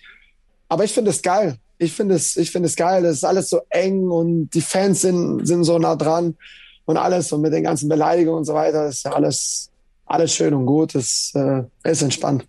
In was für einer Phase seid ihr eigentlich gerade beim FC Arsenal? Also aufs Ganze geblickt. Ihr, ihr spielt eine mäßige Saison. Ne? Ähm, jetzt war das ein ganz wichtiger Sieg. Du hast gesagt, da ist dann umso wichtiger, dass man ein Derby holt, weil das vielleicht so ein bisschen kaschieren kann, dass natürlich nicht alles gut gelaufen ist, die Saison bei euch.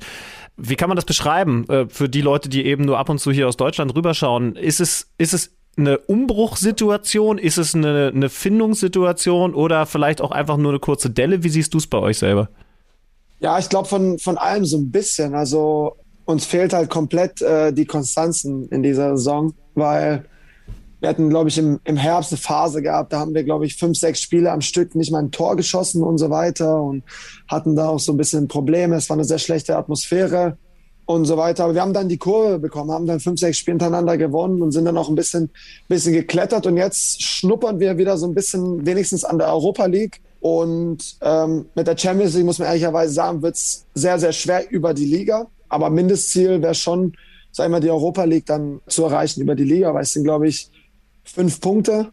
Und wir spielen noch gegen Everton, wir spielen noch gegen Liverpool, beide zu Hause.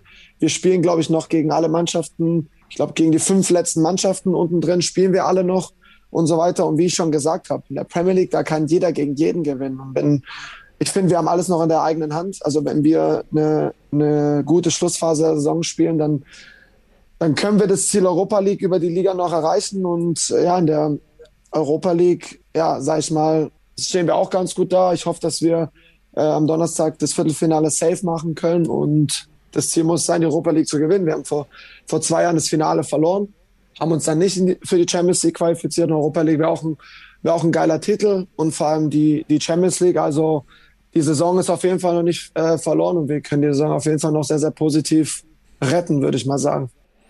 Dann können wir vielleicht zum Abschluss nochmal so ein bisschen in die Zukunft blicken. Du bist, das hast du jetzt schön geschildert, damals aus der Komfortzone raus und hast dir, kann man schon sagen, ne, so eine neue Komfortzone aufgebaut in London. Wir haben einen gemeinsamen Bekannten, der vor einigen Jahren einen ähnlichen Schritt gemacht hat der groß geworden ist im Kaff Pattensen. Glaube, der, ist auch, der ist ziemlich groß geworden dort, ja. ja. Als ja. Big Fucking Verteidiger ist er dann zum FC Arsenal gegangen.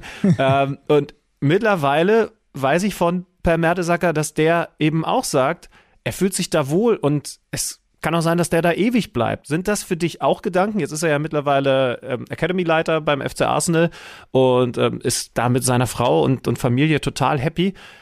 Oder weißt du andersrum, definitiv auch mit deiner Frau besprochen. Irgendwann geht es wieder zurück nach Deutschland. ist natürlich schwer zu sagen, man weiß nie, was nach der Karriere passiert, wie lange man hier bleibt. Ich habe ja noch ein bisschen mehr als zwei Jahre Vertrag. Aber der Plan ist schon auch abgesprochen mit meiner Frau, dass wir nach der Karriere zurück nach, nach Deutschland gehen. Ich hoffe natürlich in Schwabenländle. ähm, aber das, das weiß man nie. Ich weiß auch nicht genau, wie lange wie lang ich spielen werde. Vielleicht beendet man irgendwo seine Karriere, wo man sich äh, so sehr wohl fühlt, wo man nachher auch einen Job hat, der einem, der einem Spaß macht. Das kann man nicht sagen. Aber wir sind offen für alles. Deswegen sehe ich das ganz entspannt. Im Endeffekt leben wir momentan im Hier und Jetzt. Und ähm, was in der Zukunft passiert ist, das weiß man nicht. Aber es ist trotzdem, wie ich schon gesagt habe, wir fühlen uns hier sehr, sehr wohl. London ist eine geile Stadt, Asien ist ein geiler Club. Und ähm, ja, wir mögen unser Leben hier auf jeden Fall. Also wenn ihr ins Schwabenland zurückgeht, dann musst ihr wahrscheinlich versprechen, dass es zumindest ab und zu mal eine Currywurst aus der Bayer Arena gibt. mit der scheint sie sehr, sehr zu liebäugeln. Ja, das schwäbische Essen, also Maultaschen, Spätzle und so weiter. Ich glaube, das liebt sie auch. Also ja, das ist ähm, auch gut, sind auch gute Voraussetzungen. Sie, genau, ja. sie mag das Schwabenländler, also ja. Ich werde da auf jeden Fall rumkriegen. Sag mal, wie, wie, wie ist das eigentlich? Ähm, du, du wohnst ja jetzt in so einer Weltmetropole, ne? Wenn Alex Schlüter zurück in sein Heimatdorf kommt, dann steht die Blaskapelle an der Seite und die fahren die Fanfare aus und er, er wird da auf, auf, auf der Schulter durch den, durch den Ort getragen. Du, nee, du hast die Kutsche vergessen. Du hast, ich habe die Kutsche vergessen, stimmt, ja. Die habe ich verdrängt. Ähm, wirst du, also bei deinen Nachbarn, klar, aber geht man trotzdem selbst als Arsenal-Stammkeeper in der Weltmetropole so ein bisschen unter, wenn man sich, klar, jetzt auch gerade wieder durch Corona sowieso nicht so richtig möglich, wenn man da durch die Stadt läuft? Tatsächlich ja. Deswegen feiere ich London auch so extrem. Du kannst rausgehen, kannst essen gehen und so. Natürlich erkennen dich ein paar Leute, aber die Leute, die haben mega Respekt, die sind mega entspannt, die, die nerven dich nicht und so. Die sind nicht aufdringlich, kommen ab und zu, oh, können wir ein Foto machen oder sagen, wow, gutes Spiel oder gewinnt am Wochenende gegen Tottenham oder so. Aber man kann hier Underground fahren, man kann hier essen gehen, man kann in der, in der Stadt rumlaufen. Natürlich haue ich mir dann immer eine Cappy drauf damit man da halt noch entspannter sein kann. Aber im Endeffekt kann ich ein ganz normales Leben hier führen und äh, das ist ja eigentlich das Geilste, weil auf was ich gar keinen Bock hätte, wäre nur zu Hause rumsitzen, so wie jetzt, und ähm, immer das Gefühl haben, dass man belästigt wird oder so. Also darauf hätte ich nicht so wirklich Lust. Deswegen, sag ich mal, ist man in so einer Weltmetropole, wo, wo man vielleicht, sag ich mal, einer von was weiß ich, wie viel, vielen bekannten Leuten ist und so weiter. Da interessiert sich vielleicht nicht jeder für den, für den Keeper von Arsenal. Ja, das ist nicht ganz so krass wie bei Francesco Totti, wenn er durch Rom will. Ne? Der kommt ja irgendwie da keine zehn Meter voran, ohne dass sie ihn da gefühlt aus dem Auto zerren. Okay, gut. Das ist doch schon mal gut. Äh, letzte Frage von mir. Wenn, wenn, wenn Jens Lehmann Matt, Matt Jens gewesen ist, hast du es mittlerweile in deiner Zeit da geschafft, äh, einen vielleicht etwas positiveren Spitznamen zu bekommen? Beautiful Burned oder ich weiß nicht, was so möglich ist. Jay Leno. Ja, ich glaube, Beautiful passt alles. Ja, nichts besonderes Paar. Die Franzosen, die nennen mich immer Lennox. Aber ansonsten jetzt bei den Fans so Mad oder Beautiful, ich glaube Beautiful war's. Ja, okay. Also, das war unser Nein, Gespräch also, mit Beautiful Burn. ja, keine Ahnung, so, so wirklich nicht, aber ich glaube, Beautiful würde ganz gut passen. wir machen uns noch mal Gedanken, wir reichen noch mal ein paar Vorschläge ein. Also wir sind hier auch ein großer, wir sind große Freunde in diesem Podcast auch von, von so Fansongs. Da sind die Briten ja auch immer sehr, sehr äh, kreativ. Also wir, wir, wir spielen da noch mal ein bisschen was in Richtung Arsenal. Wir, wir geben das dem Big Fucking German rüber, der soll das mal an die Fans verteilen, wenn die dann irgendwann wieder im Stadion sein können, ähm, dass der, dass der Beautiful Burn dann auch da entsprechend gewürdigt wird. Perfekt, perfekt. Bernd, jetzt sind wir alle sehr gespannt auf die Zukunft in London bei dir. Also nochmal vielen Dank für deine Zeit und alles Gute. Danke, hat Spaß gemacht.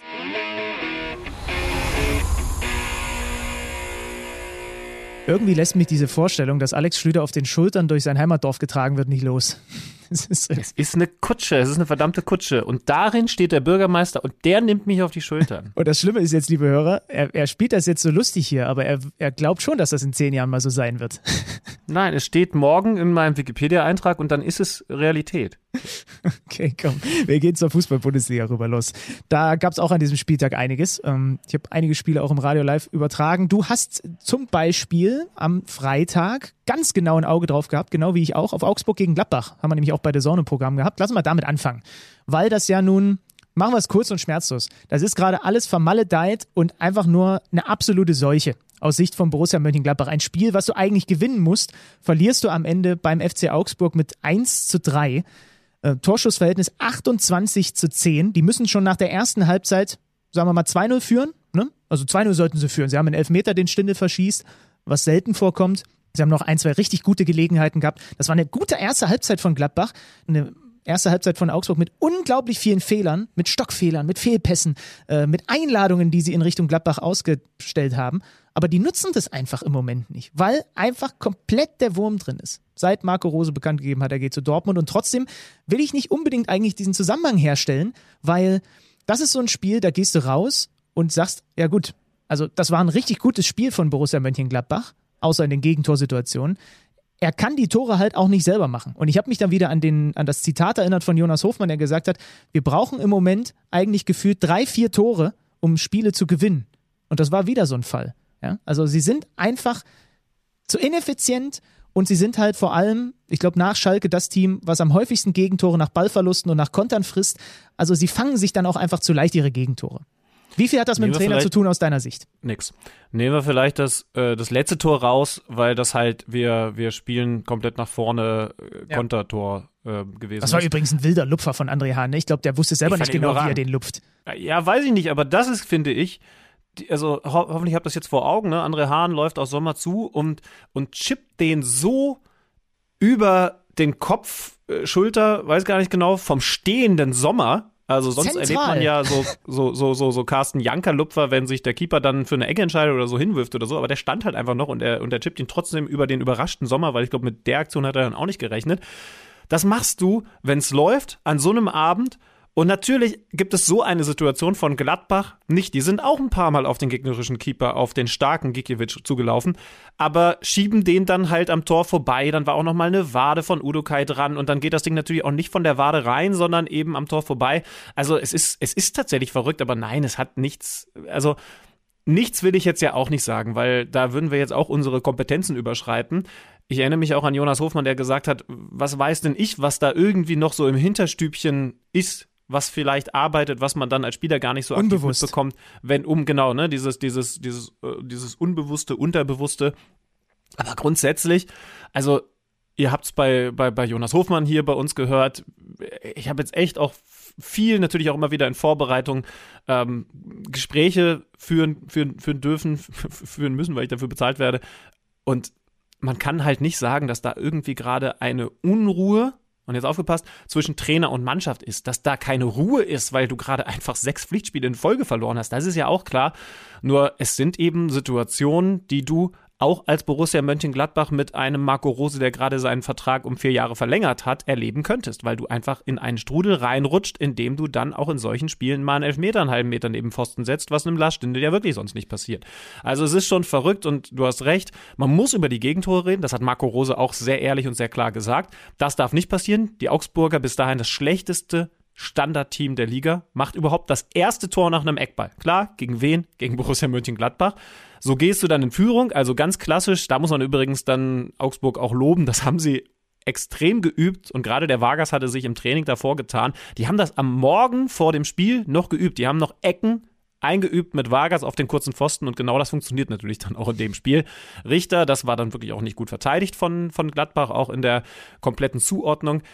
Und dann, wie gesagt, der letzte Gegentreffer, den kann man vielleicht so ein bisschen ausklammern, aber dass nur Neuhaus in der 68. trifft, ist eben auf der anderen Seite auch zu wenig. Also es ist, es ist brutal, aber ich wehre mich weiterhin entschieden dagegen, wenn Leute sagen, und das gibt es ja auch von von höherer Expertise ausgesprochen, dass da jetzt irgendwie gerade ein Keil zwischen Mannschaft und Trainer ist, den du nicht wegkriegen kannst. Und das geht nur dann weg, wenn der jetzt entlassen wird oder so. Max Ebert hat sich zum Glück weiterhin sehr klar positioniert. Ja, der Druck auf ihn steigt natürlich, aber ich bin da komplett bei dir, weil wenn du die erste Halbzeit siehst und wenn du auch die Reaktion der Mannschaft nach dem Gegentor siehst, nach dem 0-1, finde ich, das sind für mich zwei Indikatoren, weil als Augsburg und für die ist übrigens dieser Sieg eventuell gleichbedeutend damit, dass sie am Ende die Klasse halten. Das ist ein ganz wichtiger Sieg für den FCA in dieser Phase, ähm, der nicht so eingeplant war und ähm, wo sie sich jetzt erstmal ein bisschen distanzieren. Als Augsburg das 2-1 macht durch Marco Richter, ist Gladbach wieder das bessere Team und ist Gladbach wieder auf dem Weg Richtung, wir wollen jetzt auch in Führung gehen. Hat durch Neuhaus, der das 1-1 schön macht, auch noch eine Gelegenheit. Gikiewicz, meine These im Übrigen, der redet in 90 Minuten mehr als wir in so einer kompletten Podcast-Folge und wenn ihm keiner von seinen Mitspielern zuhört oder den Schiri voll labert, dann redet er mit sich selbst. Das ist einfach nur Wahnsinn, das zu sehen, wo er klasse pariert. Also sie waren auch in dieser Phase, als sie dann wieder so ein Gegentor kriegen, waren sie das bessere Team. Und das darf man nicht vergessen, weil der, das ist der Eindruck, der unter, unterm Strich bei diesem Spiel trotzdem steht. Und was hat dann Rafael Gikiewicz nach dem Spiel bei uns am Mikro gesagt? Wie guckt man jetzt nach so einem Freitagsspiel dann zurück und nach vorne? Ja, schöne Wochenende. ich glaube, es gibt nichts Besseres, als im Kampf um den Klassenerhalt am Freitagabend drei Punkte einzufahren und dann einfach entspannt, wie das Schlüter und Zander auch tun, die Spiele, die danach folgen, anzugucken. Lass uns über die reden. Ähm, was hast du denn, was hast du denn Samstag so gemacht? Äh, ich habe Samstag Wolfsburg gegen Schalke gemacht. Hm. Das Ding, wo am Ende man sagen muss, Wolfsburg muss sich nicht mal groß anstrengen, um Schalke 5 reinzulegen. Aber lass uns darüber vielleicht nachher nochmal ein bisschen reden, weil diese Rangnick-Thematik würde ich schon gerne nochmal äh, später aufgreifen. Ich würd, würd, würde mir gerne von dir noch eine Einschätzung zu Leipzig gegen Frankfurt abholen. Ähm, da war ich, muss ich gestehen, gerade auf der Rückreise und habe es gehört und mir natürlich jetzt mittlerweile die Highlights angeguckt. 1-1, was jetzt dann doch wieder dafür sorgt, dass Leipzig dann vier Punkte hinter dem Bayern ist. Ähm, obwohl Leipzig ein gutes Spiel gemacht hat, ne? Über den weite Ja. Strecken. Ich fand Forsberg richtig gut. Der ist ja so ein bisschen rausgerutscht, haben wir vergangene Woche noch besprochen. Jetzt war er da und er erstens, haben wir auch schon seit Monaten gesagt, er ist einfach schön zu beobachten. Es ist ein besonderer Spieler in der Offensive von Leipzig, weil er diese überraschenden Dinge tut. Sie haben gerade Ausspieler, sie haben, sie haben Kämpfer, sie haben, sie haben tolle Anläufer, sie haben Taktiker. Ich finde, er bringt ein wichtiges Element da rein und hat das auch richtig, richtig gut gemacht. Man muss trotzdem mal ein bisschen drauf achten, was die Gegner gegen Leipzig machen. Denn was ist ganz, ganz klar das Leipziger Spiel? Sie forcieren es über die Mitte. Und wenn du jetzt auf die Aufstellung von Frankfurt schaust bei dieser Partie, dann kann man mal ganz vorsichtig sagen, Adi Hütter wusste grob von diesem Plan, von dieser Grundphilosophie. Wir versuchen immer das Zentrum zu besetzen, denn da werden die Tore, also dieser mittlere Schlauch, äh, wie man ihn dann manchmal nennt, den zu besetzen. Der hat jetzt im Grunde drei Sechser eingesetzt. Sie haben ja, wir haben über Frankfurt auch ein bisschen intensiver gesprochen in den letzten Wochen. mit Younes und Kamada eigentlich so zwei Zehner, die dann häufig in der Aufstellung hinter der einzigen Spitze meistens André Silva eingesetzt wurden. Jetzt musste man da auch mal ein bisschen rotieren, aber in dem Fall hat er jetzt was gemacht, was er nicht mal gegen die Bayern gemacht hat, Adi Hütter. Er hat drei Sechser aufgestellt, was dann dazu geführt hat, dass er da vorne so ein bisschen einen opfern musste und Kamada, das war ein bisschen schwierig, sowas wie rechts außen, rechts Verteidiger spielen lassen musste. Die Schwäche oder, oder ich sag mal so ein bisschen die Sollbruchstelle von Frankfurt, die konnte Leipzig so nicht nutzen. Und ich finde, da müssten wir in den kommenden Wochen mal ein Auge drauf haben. Ist Leipzig schon so weit, dann zu sagen, okay, der Gegner versucht genau diese Stärke von uns zu nehmen, stellt drei Sechser ins Zentrum, dass wir genau da nicht in Überzahlsituationen zu kommen, im Grunde sogar regelmäßig in Unterzahl auf den Gegner treffen. Wir haben aber da drüben eine Möglichkeit, was zu machen, weil der Kamada in der Rückwärtsbewegung nicht die großen Fähigkeiten mitbringt, wie andersrum in der Offensive. Sie haben es aber relativ wenig genutzt und das ist dann vielleicht auch der entscheidende Unterschied, wenn es um den Kampf, noch können wir es glaube ich so benennen, um den Meistertitel geht, denn die Bayern nutzen sowas. Ja, außer gegen Frankfurt, da haben sie verloren.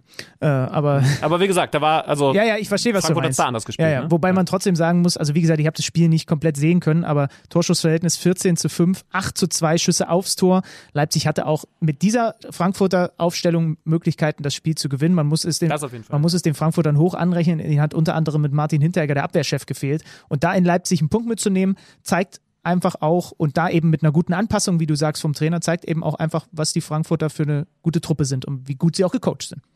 Ja, also Leipzig hatte in beiden Halbzeiten eine Phase, in der sie eigentlich so überlegen waren, dass sie da auch mehr draus machen können. Äh, Tute hatte besonders Probleme in diesem, ja, am Ende ist es ja ein 3-5-2 gewesen mit Younes so ein bisschen hinter André Silva. Mhm. Aber zum Beispiel besagter Younes hatte dann auch immer mal wieder ganz gute Momente. Also man kann aus Frankfurter Sicht mit dem 1-1 besser leben als die Leipziger, aber es ist jetzt kein Spiel gewesen, im Gegensatz zum Beispiel zum Freitag von Gladbach, wo man sagen muss, wie konnte dieses Ergebnis zustande kommen? Gestern habe ich mich um Leverkusen gegen Bielefeld gekümmert und da wollen wir jetzt ein bisschen den Fokus drauf legen. 2 zu 1 der Auswärtssieg für die Arminia, kurz aus Leverkusener Sicht. Nächster Rückschlag. Du dachtest nach dem 1-0 gegen Gladbach, ähm, das wäre jetzt der Befreiungsschlag und jetzt können sie mal wieder Fahrt aufnehmen. Ja, und dann verlierst du zu Hause gegen Arminia Bielefeld und das liegt Rudi Völler, Peter Bosch und allen sicherlich sehr, sehr schwer im Magen. Ja, und mit Arminia Bielefeld wollen wir uns jetzt mal ein bisschen genauer beschäftigen, weil die echt interessant sind, interessante Spieler haben und weil wir da einfach jetzt mal ein bisschen die Lupe drauflegen. Werbung. Welcher Bundesligist stemmt am Ende der Saison die Meisterschale in die Luft? Wer kämpft um den Klassenerhalt? Auf tipico.de kannst du deinen Tipp abgeben. Einfach auf unsere Seite gehen und auf deinen Favoriten setzen. Wenn du schon mal bei Tipico auf Sportwetten getippt hast, kennst du dich ja bestens aus. Für alle Neueinsteiger ist noch eines wichtig zu wissen. Tipico Sportwetten verdoppelt deine erste Einzahlung. Registriere dich noch heute und sichere dir so den Willkommensbonus bis zu 100 Euro. Du erhältst den Bonus sofort nach deiner ersten Einzahlung. 18 plus. Glücksspiel kann süchtig machen. Hilfe unter www.spieleambulanz.de.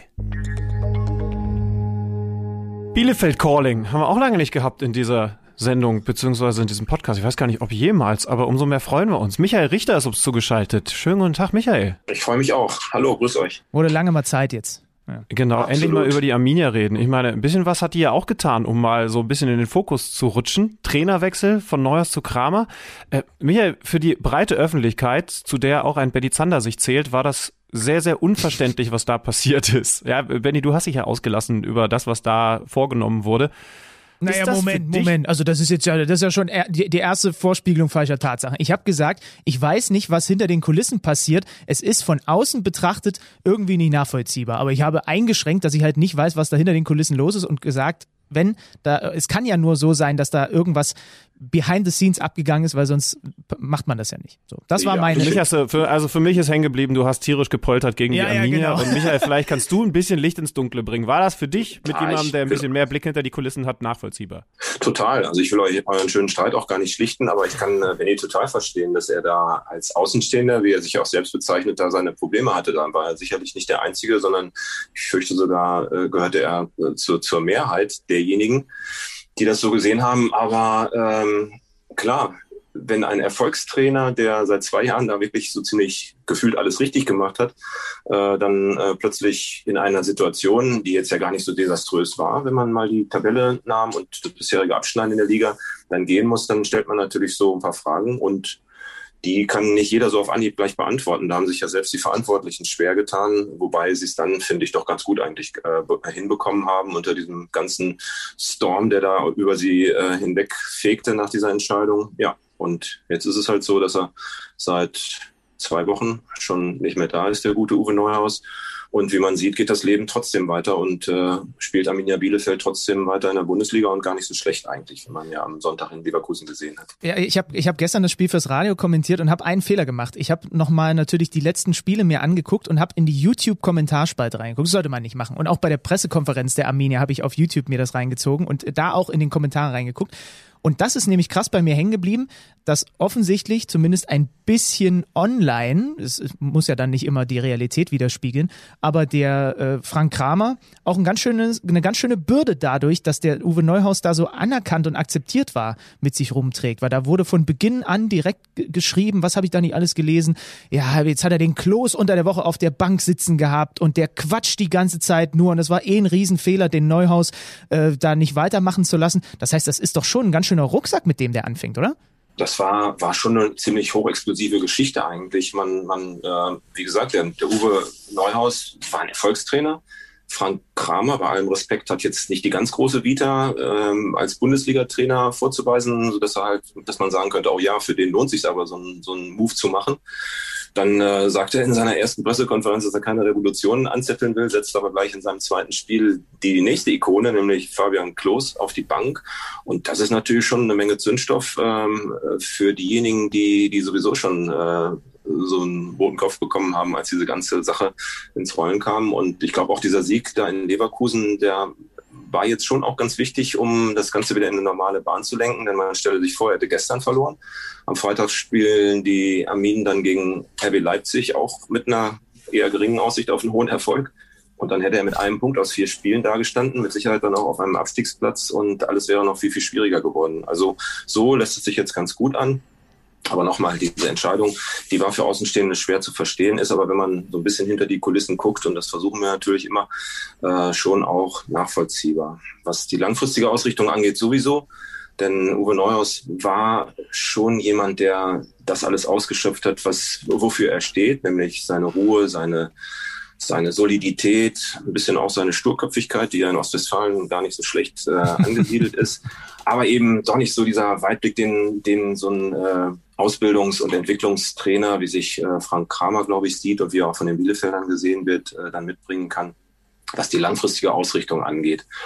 Ja, und kurzfristig sind halt auch ein paar Sachen passiert oder eben nicht passiert auf der Habenseite. Da waren sie ja auch seit fünf Spielen dann äh, nicht mehr erfolgreich und äh, ein paar Dinge hatten sich schon ziemlich verkrustet und fast auch so ein bisschen auseinandergelebt innerhalb des Spielerkaders und da hat man dann äh, auf die Zeichen der Zeit reagiert und gesagt, okay, wenn wir im Sommer sowieso was anderes vorhaben, dann äh, machen wir es jetzt schon weil es eigentlich nicht viel schlechter werden kann, wir aber dann vielleicht die Option haben, jetzt schon was zum Guten drehen zu können, was man so Uwe Neuhaus nicht mehr ohne weiteres zugetraut hat. Und dann wird es so langsam ein bisschen verständlicher, warum ausgerechnet jetzt dieser Schritt mhm. vollzogen wurde.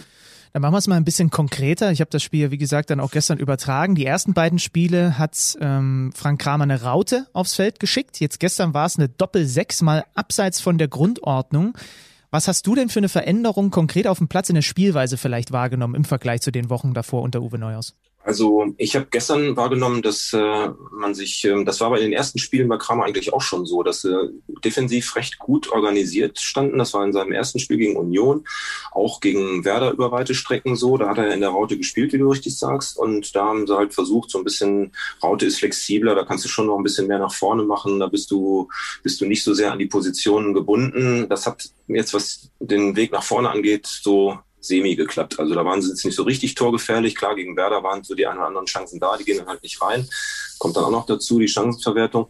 Gestern war es halt dieses 4-4-2 äh, mit, mit einer Doppel-6 und zwei klaren Außen und zwei recht klaren Stürmern. Das hat natürlich den Vorteil, dass du da, wo es ähm, vielleicht gegen eine spielstarke Mannschaft geht, schon ein bisschen mehr Positionssicherheit hast, wo jeder so ein bisschen weiß, was äh, von ihm gefordert wird. Und dann muss man halt gucken, wie hat er diese Positionen im 4-4-2 auch mit, mit Personen besetzt. Und das ist vielleicht der ganz große äh, Schlag, Schachzug gewesen von, von Frank Kramer, dass er äh, da Leute auf Positionen gestellt hat, die sich wirklich in dieser Position zu Hause und wohlfühlen. Also wenn ich allein das Mittelfeld nehme, Prietl sowieso, über den müssen wir nicht sprechen, den kennt jeder. Arne Meyer, den er jetzt im dritten Spiel wieder aus der Versenkung ja rausgeholt hat und ihm das Vertrauen gegeben hat. Und Christian Gebauer, der endlich auf seiner rechten Seite spielen durfte. Okugawa genauso umgekehrt links und Doan, der eigentlich ähm, vorne auch so ziemlich alles äh, machen kann mit seiner Spielfreude und seinem Spielwitz. Da hat er es also geschafft, das, äh, die Formation zu nehmen und sie mit Personal zu füllen, sodass das beides passte. Ja, und das Ergebnis konnte man gestern sehen. Das war ein sehr harmonischer, sehr gut strukturierter Auftritt, sehr gut organisiert. Äh, da war nicht viel mit Glück und, äh, und gerade nochmal davongekommen dabei, sondern das war ein 2 zu 1 in Leverkusen, was sie sich auf die Weise richtig verdient hat, ja. die Bielefelder. Aber ähm, um das nochmal so ein bisschen einzuordnen, wir hatten Fabi Klos vor mittlerweile ein paar Monaten in der Hinrunde hier in einer Folge und haben mit ihm auch so ein bisschen über das Bielefelder Spiel geredet. Ne? Also lustigerweise genau der, der dann jetzt zu Beginn der neuen Amtszeit des Coaches auf die Bank gesetzt wurde, jetzt hat er ja wieder gespielt. Er hat damals, Benny, du erinnerst dich, so ein bisschen gefordert, dass die Mannschaft sich mehr traut, weil er den Jungs spielerisch schon was zutraut, sich, sich selber vielleicht sogar am wenigsten als Stoßstürmer und hat gesagt, wir müssen uns einfach nur trauen, das auch in der Bundesliga an den Tag zu legen. Kann man jetzt grundsätzlich sagen, dass der neue Trainer das auch will, also mutiger, offensiver spielen will, oder, das höre ich so ein bisschen raus, ist es eher das flexiblere, also jeweils auf den Gegner angepasste, was da jetzt neu kommen soll? Ich glaube, es ist von beiden ein bisschen. Also Mut gehört auf jeden Fall bei Kramer dazu. Das, so habe ich ihn schon verstanden, dass er wirklich in jedem Spiel auch die Chance sehen will, nach vorne zu spielen. Und der Kader gibt es ja auch eigentlich her. Die Deckung steht gut. Ähm, sie haben einen überragenden Torwart im Tor. Sie haben eine funktionierende Innenverteidigung und passable Außenverteidiger. Also da steht man eigentlich. Das Fundament ist gegeben. Naja, und dann ist es eigentlich der Weg nach vorne. Das äh, hat man ja auch äh, in den Spielen gesehen. Ähm, der es dann sein muss, das Spiel weg vom eigenen Tor zu halten, dann eben die Räume zu nutzen, die doch manchmal auch übermächtige Gegner bieten. Und ähm, da hat ähm, Fabian Klos auch zu Recht gesagt, dass, dass, dass sie den Mut brauchen, diesen Weg zu gehen, diese Räume zu besetzen. Aber es fehlte halt so ein bisschen die Sicherheit, weil doch nicht jeder so auf der Position gespielt hat, wo er eigentlich hingehört. Also da hat zum Beispiel Uwe Neuhaus, wenn man das mal nur so sieht, so versucht auf der linken Seite lange Zeit mit so einem Sergio Cordoba, der aber doch wirklich merklich gefremdelt hat, der eigentlich auch ein Stoßstürmer mhm. ist. Aber der Platz war halt von Fabian Klos belegt. Dann musste so ein, so ein Christian Gebauer, weil eben rechts der Dohan unbedingt spielen musste, musste dann auf der linken Seite ran. Das war jetzt auch nicht seine Position. Da kann ich mich an ein ganz fürchterliches Spiel gegen Mönchengladbach zu Hause erinnern, wo der arme Junge am Ende nicht nur nicht mehr wusste, wo hinten und vorne, sondern auch nicht mehr, wo links und rechts ist. Also das war wirklich eine Erlösung, dass er dann kurz nach der Halbzeit raus durfte.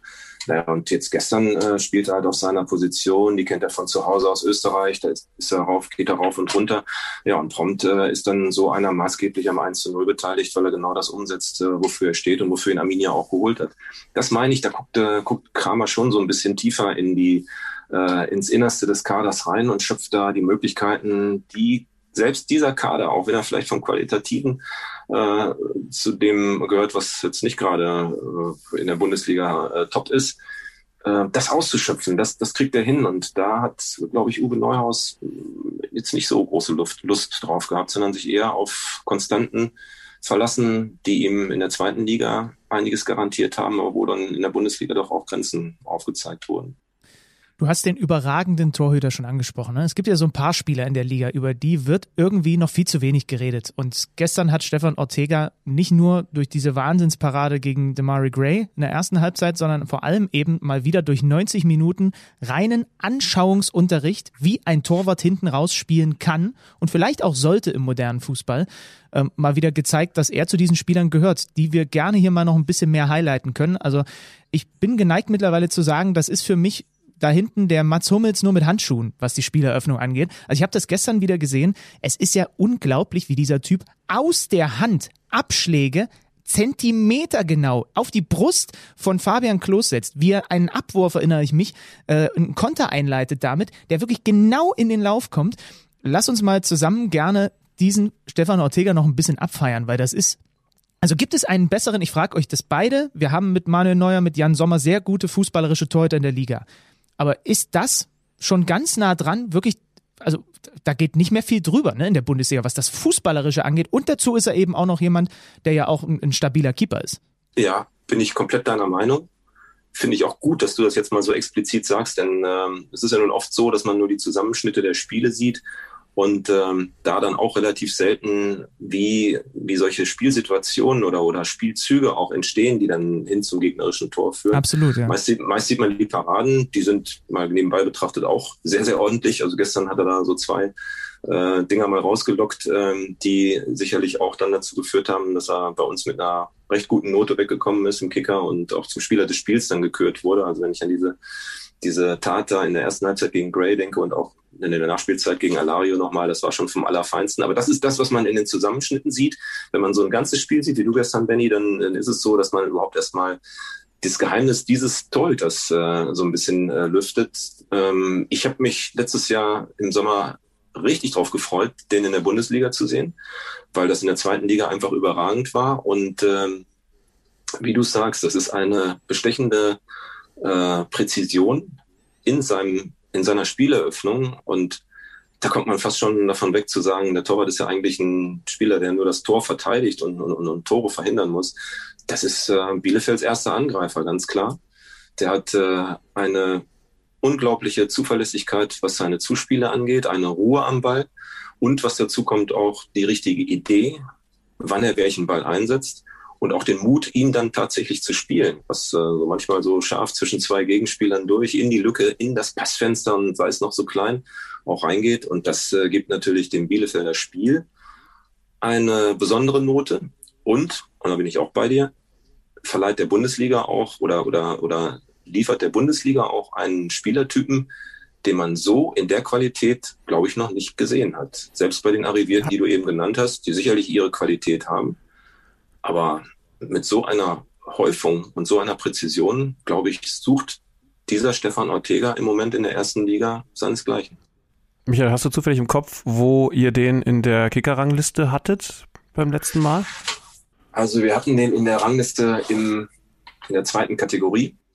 Mhm. Ähm, das ähm, ist, denke ich mal, auch ein bisschen dessen geschuldet, was ich eben gesagt habe, dass man natürlich auch auf die Gegentore guckt, auf dies und das, das was halt nicht so äh, ähm, sich auf den ersten Blick erschließt. Ähm, Im Moment liegt er, glaube ich, recht gut bei uns in der Top 10 der Torhüter, was die Noten angeht. Müsste so um 5, 6 sein. Ich sehe ihn mindestens da, mhm. ein Stückchen weiter vorne. Und ähm, ja, wenn man jetzt auch, äh, das hat ja so eine gewisse Vorlaufzeit, bis sich, glaube ich, diese ganzen Dinge einmal erschließen. Und man muss dann schon auch ein bisschen genauer hingucken. Und ich glaube, das ist jetzt erst die Phase, so dass ich denke, wenn er diese Spur hält, hat er auch sehr gute Aussichten, in der Rangliste noch ein Stückchen weiter hochzukommen.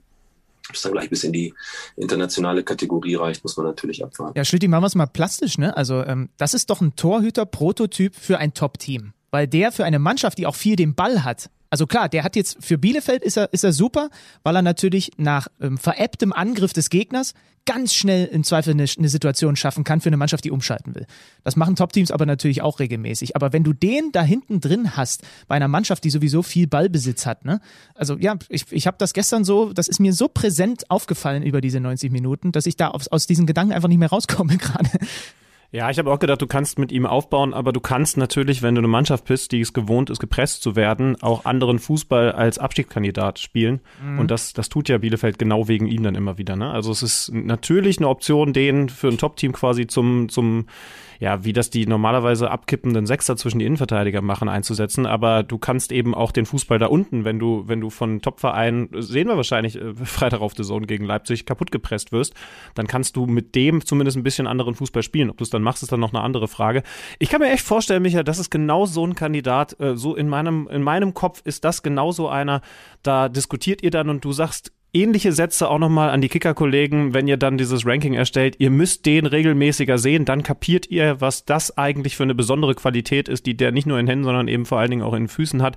Äh, Freue ich mich fast schon ein bisschen auf die nächste Kicker-Rangliste. Dauert noch ein bisschen, aber, aber ich bin gespannt, ob er dann nochmal ein bisschen geklettert ist. Ja. Michael, äh, lieben Dank. Ja, ähm, ich würde sagen, da, äh, also, oder Benny, also äh, ein paar Blicke haben wir jetzt äh, hinter die Kulissen bekommen, Ja. aber noch viel wichtiger äh, Einschätzungen. Was bringt der Kramer, der Amina eigentlich? Ich habe es verstanden. Ich weiß nicht, wie es mit dir ist. Ich Dauert normal ein bisschen länger. Bei mir dauert es länger. Ich verstehe es morgen dann, wenn ich mir die Folge nochmal anhöre. Michael, ich sag vielen lieben Dank für deine Zeit. Schön, äh, danke für die, für die sehr angenehme KMD-Premiere. Wir kommen gerne wieder auf dich zu. Das freut mich zu hören. Es hat mir auch viel Spaß gemacht und ich wünsche euch bei eurem Schaffen weiterhin viel Freude und viel Erfolg. So, Haken an Arminia Bielefeld. Und jetzt, ich habe es hier, wie sagst du immer so schön, Knoten ins Hemd gemacht. Ich wollte mit dir zum Abschluss noch mal ein bisschen über Schalke und Ralf Rangnick reden. Also wir können das Spiel gegen Wolfsburg, glaube ich, kurz und knapp behandeln, 0 zu 5. Und das Schlimme ist halt wirklich, dass sich Wolfsburg nicht viel, also nicht so krass anstrengen musste, um da fünf Tore zu erzielen. Ja, noch ein Satz dazu. Also nicht anstrengend stimmt, aber die sind eigentlich mit einem sehr angeschlagenen Kader da reingegangen. Ne? Mit äh, gesperrten Leuten, Otavio Schlager, mit Verletzten. Und trotzdem ist es dann ein absolut lockerer Sieg. Ja. Also Weil das ist unter, schon erschreckend. Weil unter anderem Skodran Mustafi, Musti, wie wir vorhin gelernt haben, von äh, Bernd Lehne und Raben schwarzen Tag hat. Eigentor beim 3-0, macht dann Dribbling vorm eigenen 16er, äh, sieht bei einigen Gegentoren dann nicht sonderlich doll aus. Mhm. Und Wolfsburg führt im Übrigen dann zwischenzeitlich mit 2-0 mit einem Schuss aufs Tor. Das finde ich immer geil, so eine Statistik. Also aus Schalke-Sicht jetzt natürlich nicht, aber weil halt dieses Eigentor kam. Ähm, und Das sind, Sachen, das sind Geschichten, die gibt's eigentlich nur bei den Kickers. ja, genau. Äh, zwei Spiele unter Dimitrios Gramotzes also jetzt. Das, der, das erste war das 0 zu 0 gegen Mainz und jetzt also diese, diese Reibe. Und man hat im Übrigen in diesen beiden Spielen insgesamt siebenmal aufs Tor geschossen und ich finde, man muss so ein bisschen, wie soll ich das formulieren? Was genau ist der Weg, den Schalke jetzt mit anderthalb Beinen in der zweiten Liga stehend jetzt in dieser restlichen Saison noch beschreitet? Ähm, du hast einen Amina Red auf dem Feld, der von der Körpersprache her nur noch am Hadern mit den Mitspielern ist. Ich kann das zu- zum Teil ja verstehen. Manche gehen nicht auf seine Ideen ein. Das Problem ist natürlich, wenn du einen hast, der bei eigenen Fehlern immer die anderen beschuldigt, und zwar deutlich sichtbar, auch für alle Übertragenen auf dem Feld, und äh, bei deren Fehlern auch nur noch abwinkt und stehen bleibt, dann ist die Frage, ich drücke das mal ganz hart aus, stellst du den überhaupt noch auf, wenn die Saison sowieso gelaufen ist? Weil was er dir nicht bringt, ist zumindest mal in einem Spiel einen positiven Turn von der von der emotionalen Seite. Er bringt dir sowas im Zweifel durch gute Einzelaktionen und so, aber das ist immer etwas, wo ich sehr allergisch drauf reagiere. Ne? Also man kann das Ja, also, ja, kurz dazu. Also, wir haben es ja von Toni Lieto vor wenigen Tagen erfahren. Genau das ist es, was Schalke jetzt schauen muss. Mit wem gehst du in die zweite Liga? Also aller, aller spätestens seit diesem 0 zu 5 ist eben klar, andere Ziele kannst du nicht mehr haben. Vielleicht sind sie in die Verhandlungen mit Gramotzes gegangen und haben gesagt, pass auf, es gibt so zwei Optionen. Die wahrscheinlichste ist, dass man eigentlich relativ bald gucken kann, was du für einen Kader in der zweiten Liga und was du für einen Fußball in der zweiten Liga haben willst. Aber vielleicht gibt's ja noch dieses sensationelle Wunder, dass sich da noch was dreht und wir den Klassenerhalt noch schaffen können. Spätestens jetzt muss man, glaube ich, zu ihm gehen und sagen, streich mal das mit diesem sensationellen Wunder. Aber wir gucken halt jetzt, mit wem wir in die zweite Liga gehen. Und wir haben von Toni erfahren, das ist komplizierter als der ein oder andere vielleicht auf dem Zettel, wir zählen uns ja da definitiv dazu, hatte. Denn es gibt halt eine ganze Menge Verträge, die auch für die zweite Liga gelten würden. Das heißt also, du musst jetzt bei so jemandem wie Amina Ried überlegen bzw. entscheiden, ist das überhaupt irgendwie denkbar, dass der in die zweite Liga geht? Vielleicht ist es auch längst entschieden. Und in dem Moment, wenn klar ist, er wird auf keinen Fall mitgehen und er weiterhin so eine Körpersprache an den Tag legt, sehe ich keinen Grund, den weiter aufzustellen. Ja, das Problem Dann ist, musst du, dann musst du andere Leute aufstellen, bei denen du noch den Check machen kannst. Ist das einer für die Zukunft von Schalke, die unterklassig erst einmal losgehen Also ich, wir wollen jetzt hier nicht auf einen einprügeln. Das ist mir nur so ganz präsent gewesen. Und zwar im Übrigen auch, als das Spiel noch 0-0 stand schon. Dass der einfach da die ganze Zeit im Grunde genommen nur mit seinen Mitspielern am Hadern ist. Ich habe irgendwo eine Rechnung gesehen, dass man, dass so, so eine Musterrechnung, wie es für Schalke laufen könnte, dass man für Amina Ried 12 Millionen Euro bekommt. Wer soll denn 12 Millionen Euro nach dieser Saison für den bezahlen? Und die gucken doch jetzt auch hin, die Vereinsverantwortlichen. Das haben mir tausend Trainer und Manager erzählt, in verschiedensten Sportarten. Die gucken auch auf die Körpersprache und diesen ganzen Kram. So, das heißt, mit jedem Abwinken und so weiter geht der Marktwert 100.000 Euro in den Keller, um es mal, um's mal hart zu formulieren. Und das ist genau diese Problematik. Wenn du ihn allerdings natürlich nicht ins Schaufenster stellst, kriegst du vielleicht dann noch weniger Geld, und keiner will ihn haben. So, ne? Totale Schwierigkeit. Dann kommt dazu, weil du Gramozis gerade ansprichst, das haben wir ja mit Toni besprochen, wenn es noch mehr dieser Spiele gibt, dann ist der selbst nur die Übergangslösung bis Sommer gewesen, von der man jetzt dachte, dass sich Schalke dafür nicht entschieden hat. Weil wie soll er denn, wenn, wenn die jetzt noch drei, vier Mal so auf die Nuss kriegen in der Bundesliga. Wie soll er denn dann mit Rückenwind gegenüber den Schalke-Fans vermittelnd den Neuaufbau in der zweiten Liga starten? Und dann sind wir beim dritten Thema, und der Name fiel heute schon häufiger, dann sind wir bei Ralf Rangnick, der trotz all dieser Dinge offensichtlich, und das ist eine ganz spannende Geschichte, Bock hat, Sportvorstand zu werden. Es gibt mittlerweile eine Online-Petition, Alexander, eine Online-Petition, wo Schalke-Fans, und da haben mittlerweile über 30.000 ihre Unterschrift geleistet, weil sie können ja auch gerade keine Statements im Stadion abgeben. Ne? Also es gibt ja, mhm. man, man kriegt ja keinen Einblick in die Fanseele innerhalb der Felddienstarena. Gesagt haben, yo, unbedingt den Rangnick, wenn der Aufsichtsrat den nicht will, dann alle weg, so nach dem Motto. Weil es gibt ja wohl eine, ich nenne es mal Supporter-Initiative von Schalke-nahen Menschen mit Geld, die teilweise auch früher wohl im Verein mal irgendwas gemacht haben. Da bin ich natürlich hellhörig geworden und habe zuerst gedacht, ach guck, kommt der Clemens, aber der ist es wohl nicht, wurde jetzt ja bestätigt, die halt sich schon das Go angeblich laut Medienberichten von Ralf Rangnick abgeholt haben, dass er den Sportvorstand gibt, wenn die tatsächlich da in gewisser Art und Weise im Verein übernehmen, wie auch immer.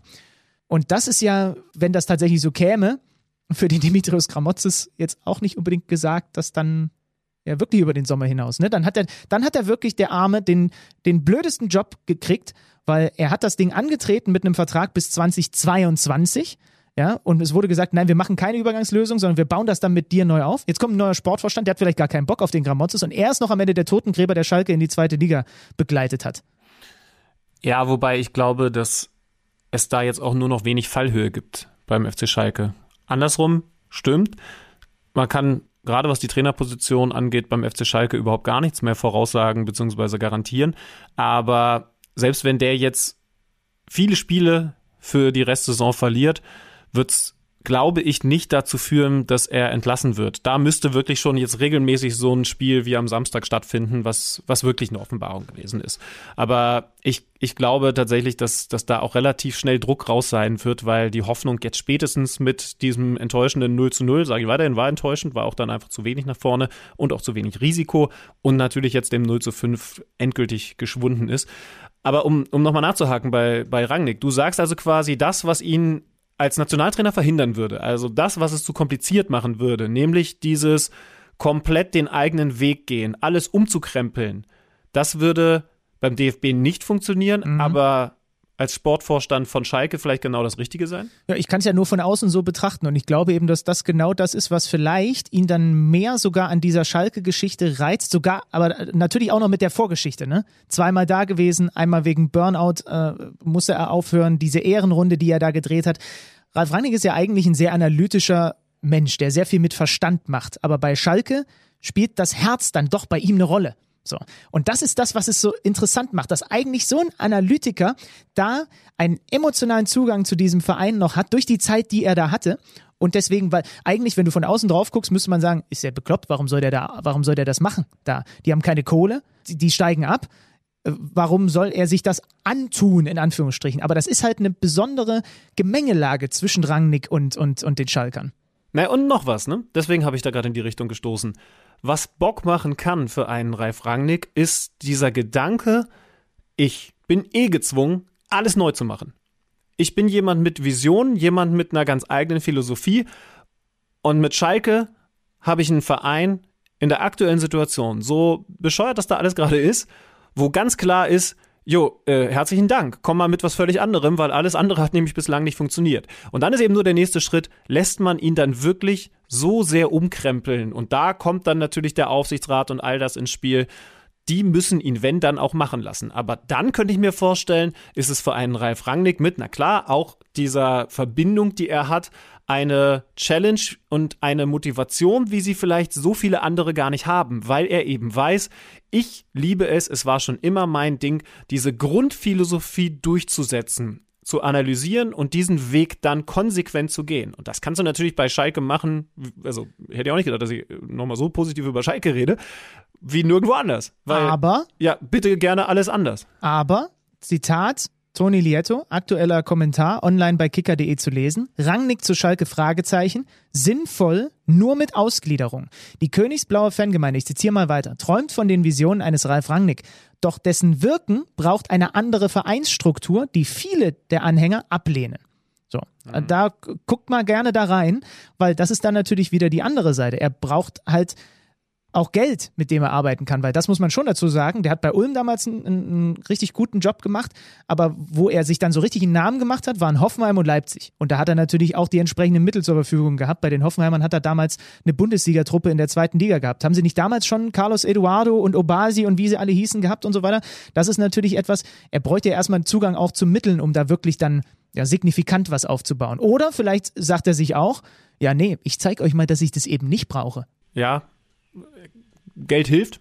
Das ist richtig, ja. Uns Phrasenschwein. Aber was ich mir auf jeden Fall durchaus vorstellen kann, ist, dass er am ersten Arbeitstag in die, nicht in die Felddienstarena, sondern in die Knappenschmiede geht nebenan und eben sagt, so, erzählt mir mal, was euer Grundkonzept ist, erzählt mal, wo die Jungs sind, die wir vielleicht hochziehen können und dann sage ich mal, was meine grundsätzlichen Pläne sind und dann finden wir da zusammen. Also, du hast recht, Klar muss der mit seiner Idee dann auch Geld an die Hand bekommen, aber ich kann mir schon noch vorstellen, dass gerade mit Blick auf Jugend, Ausbildung mm. etc.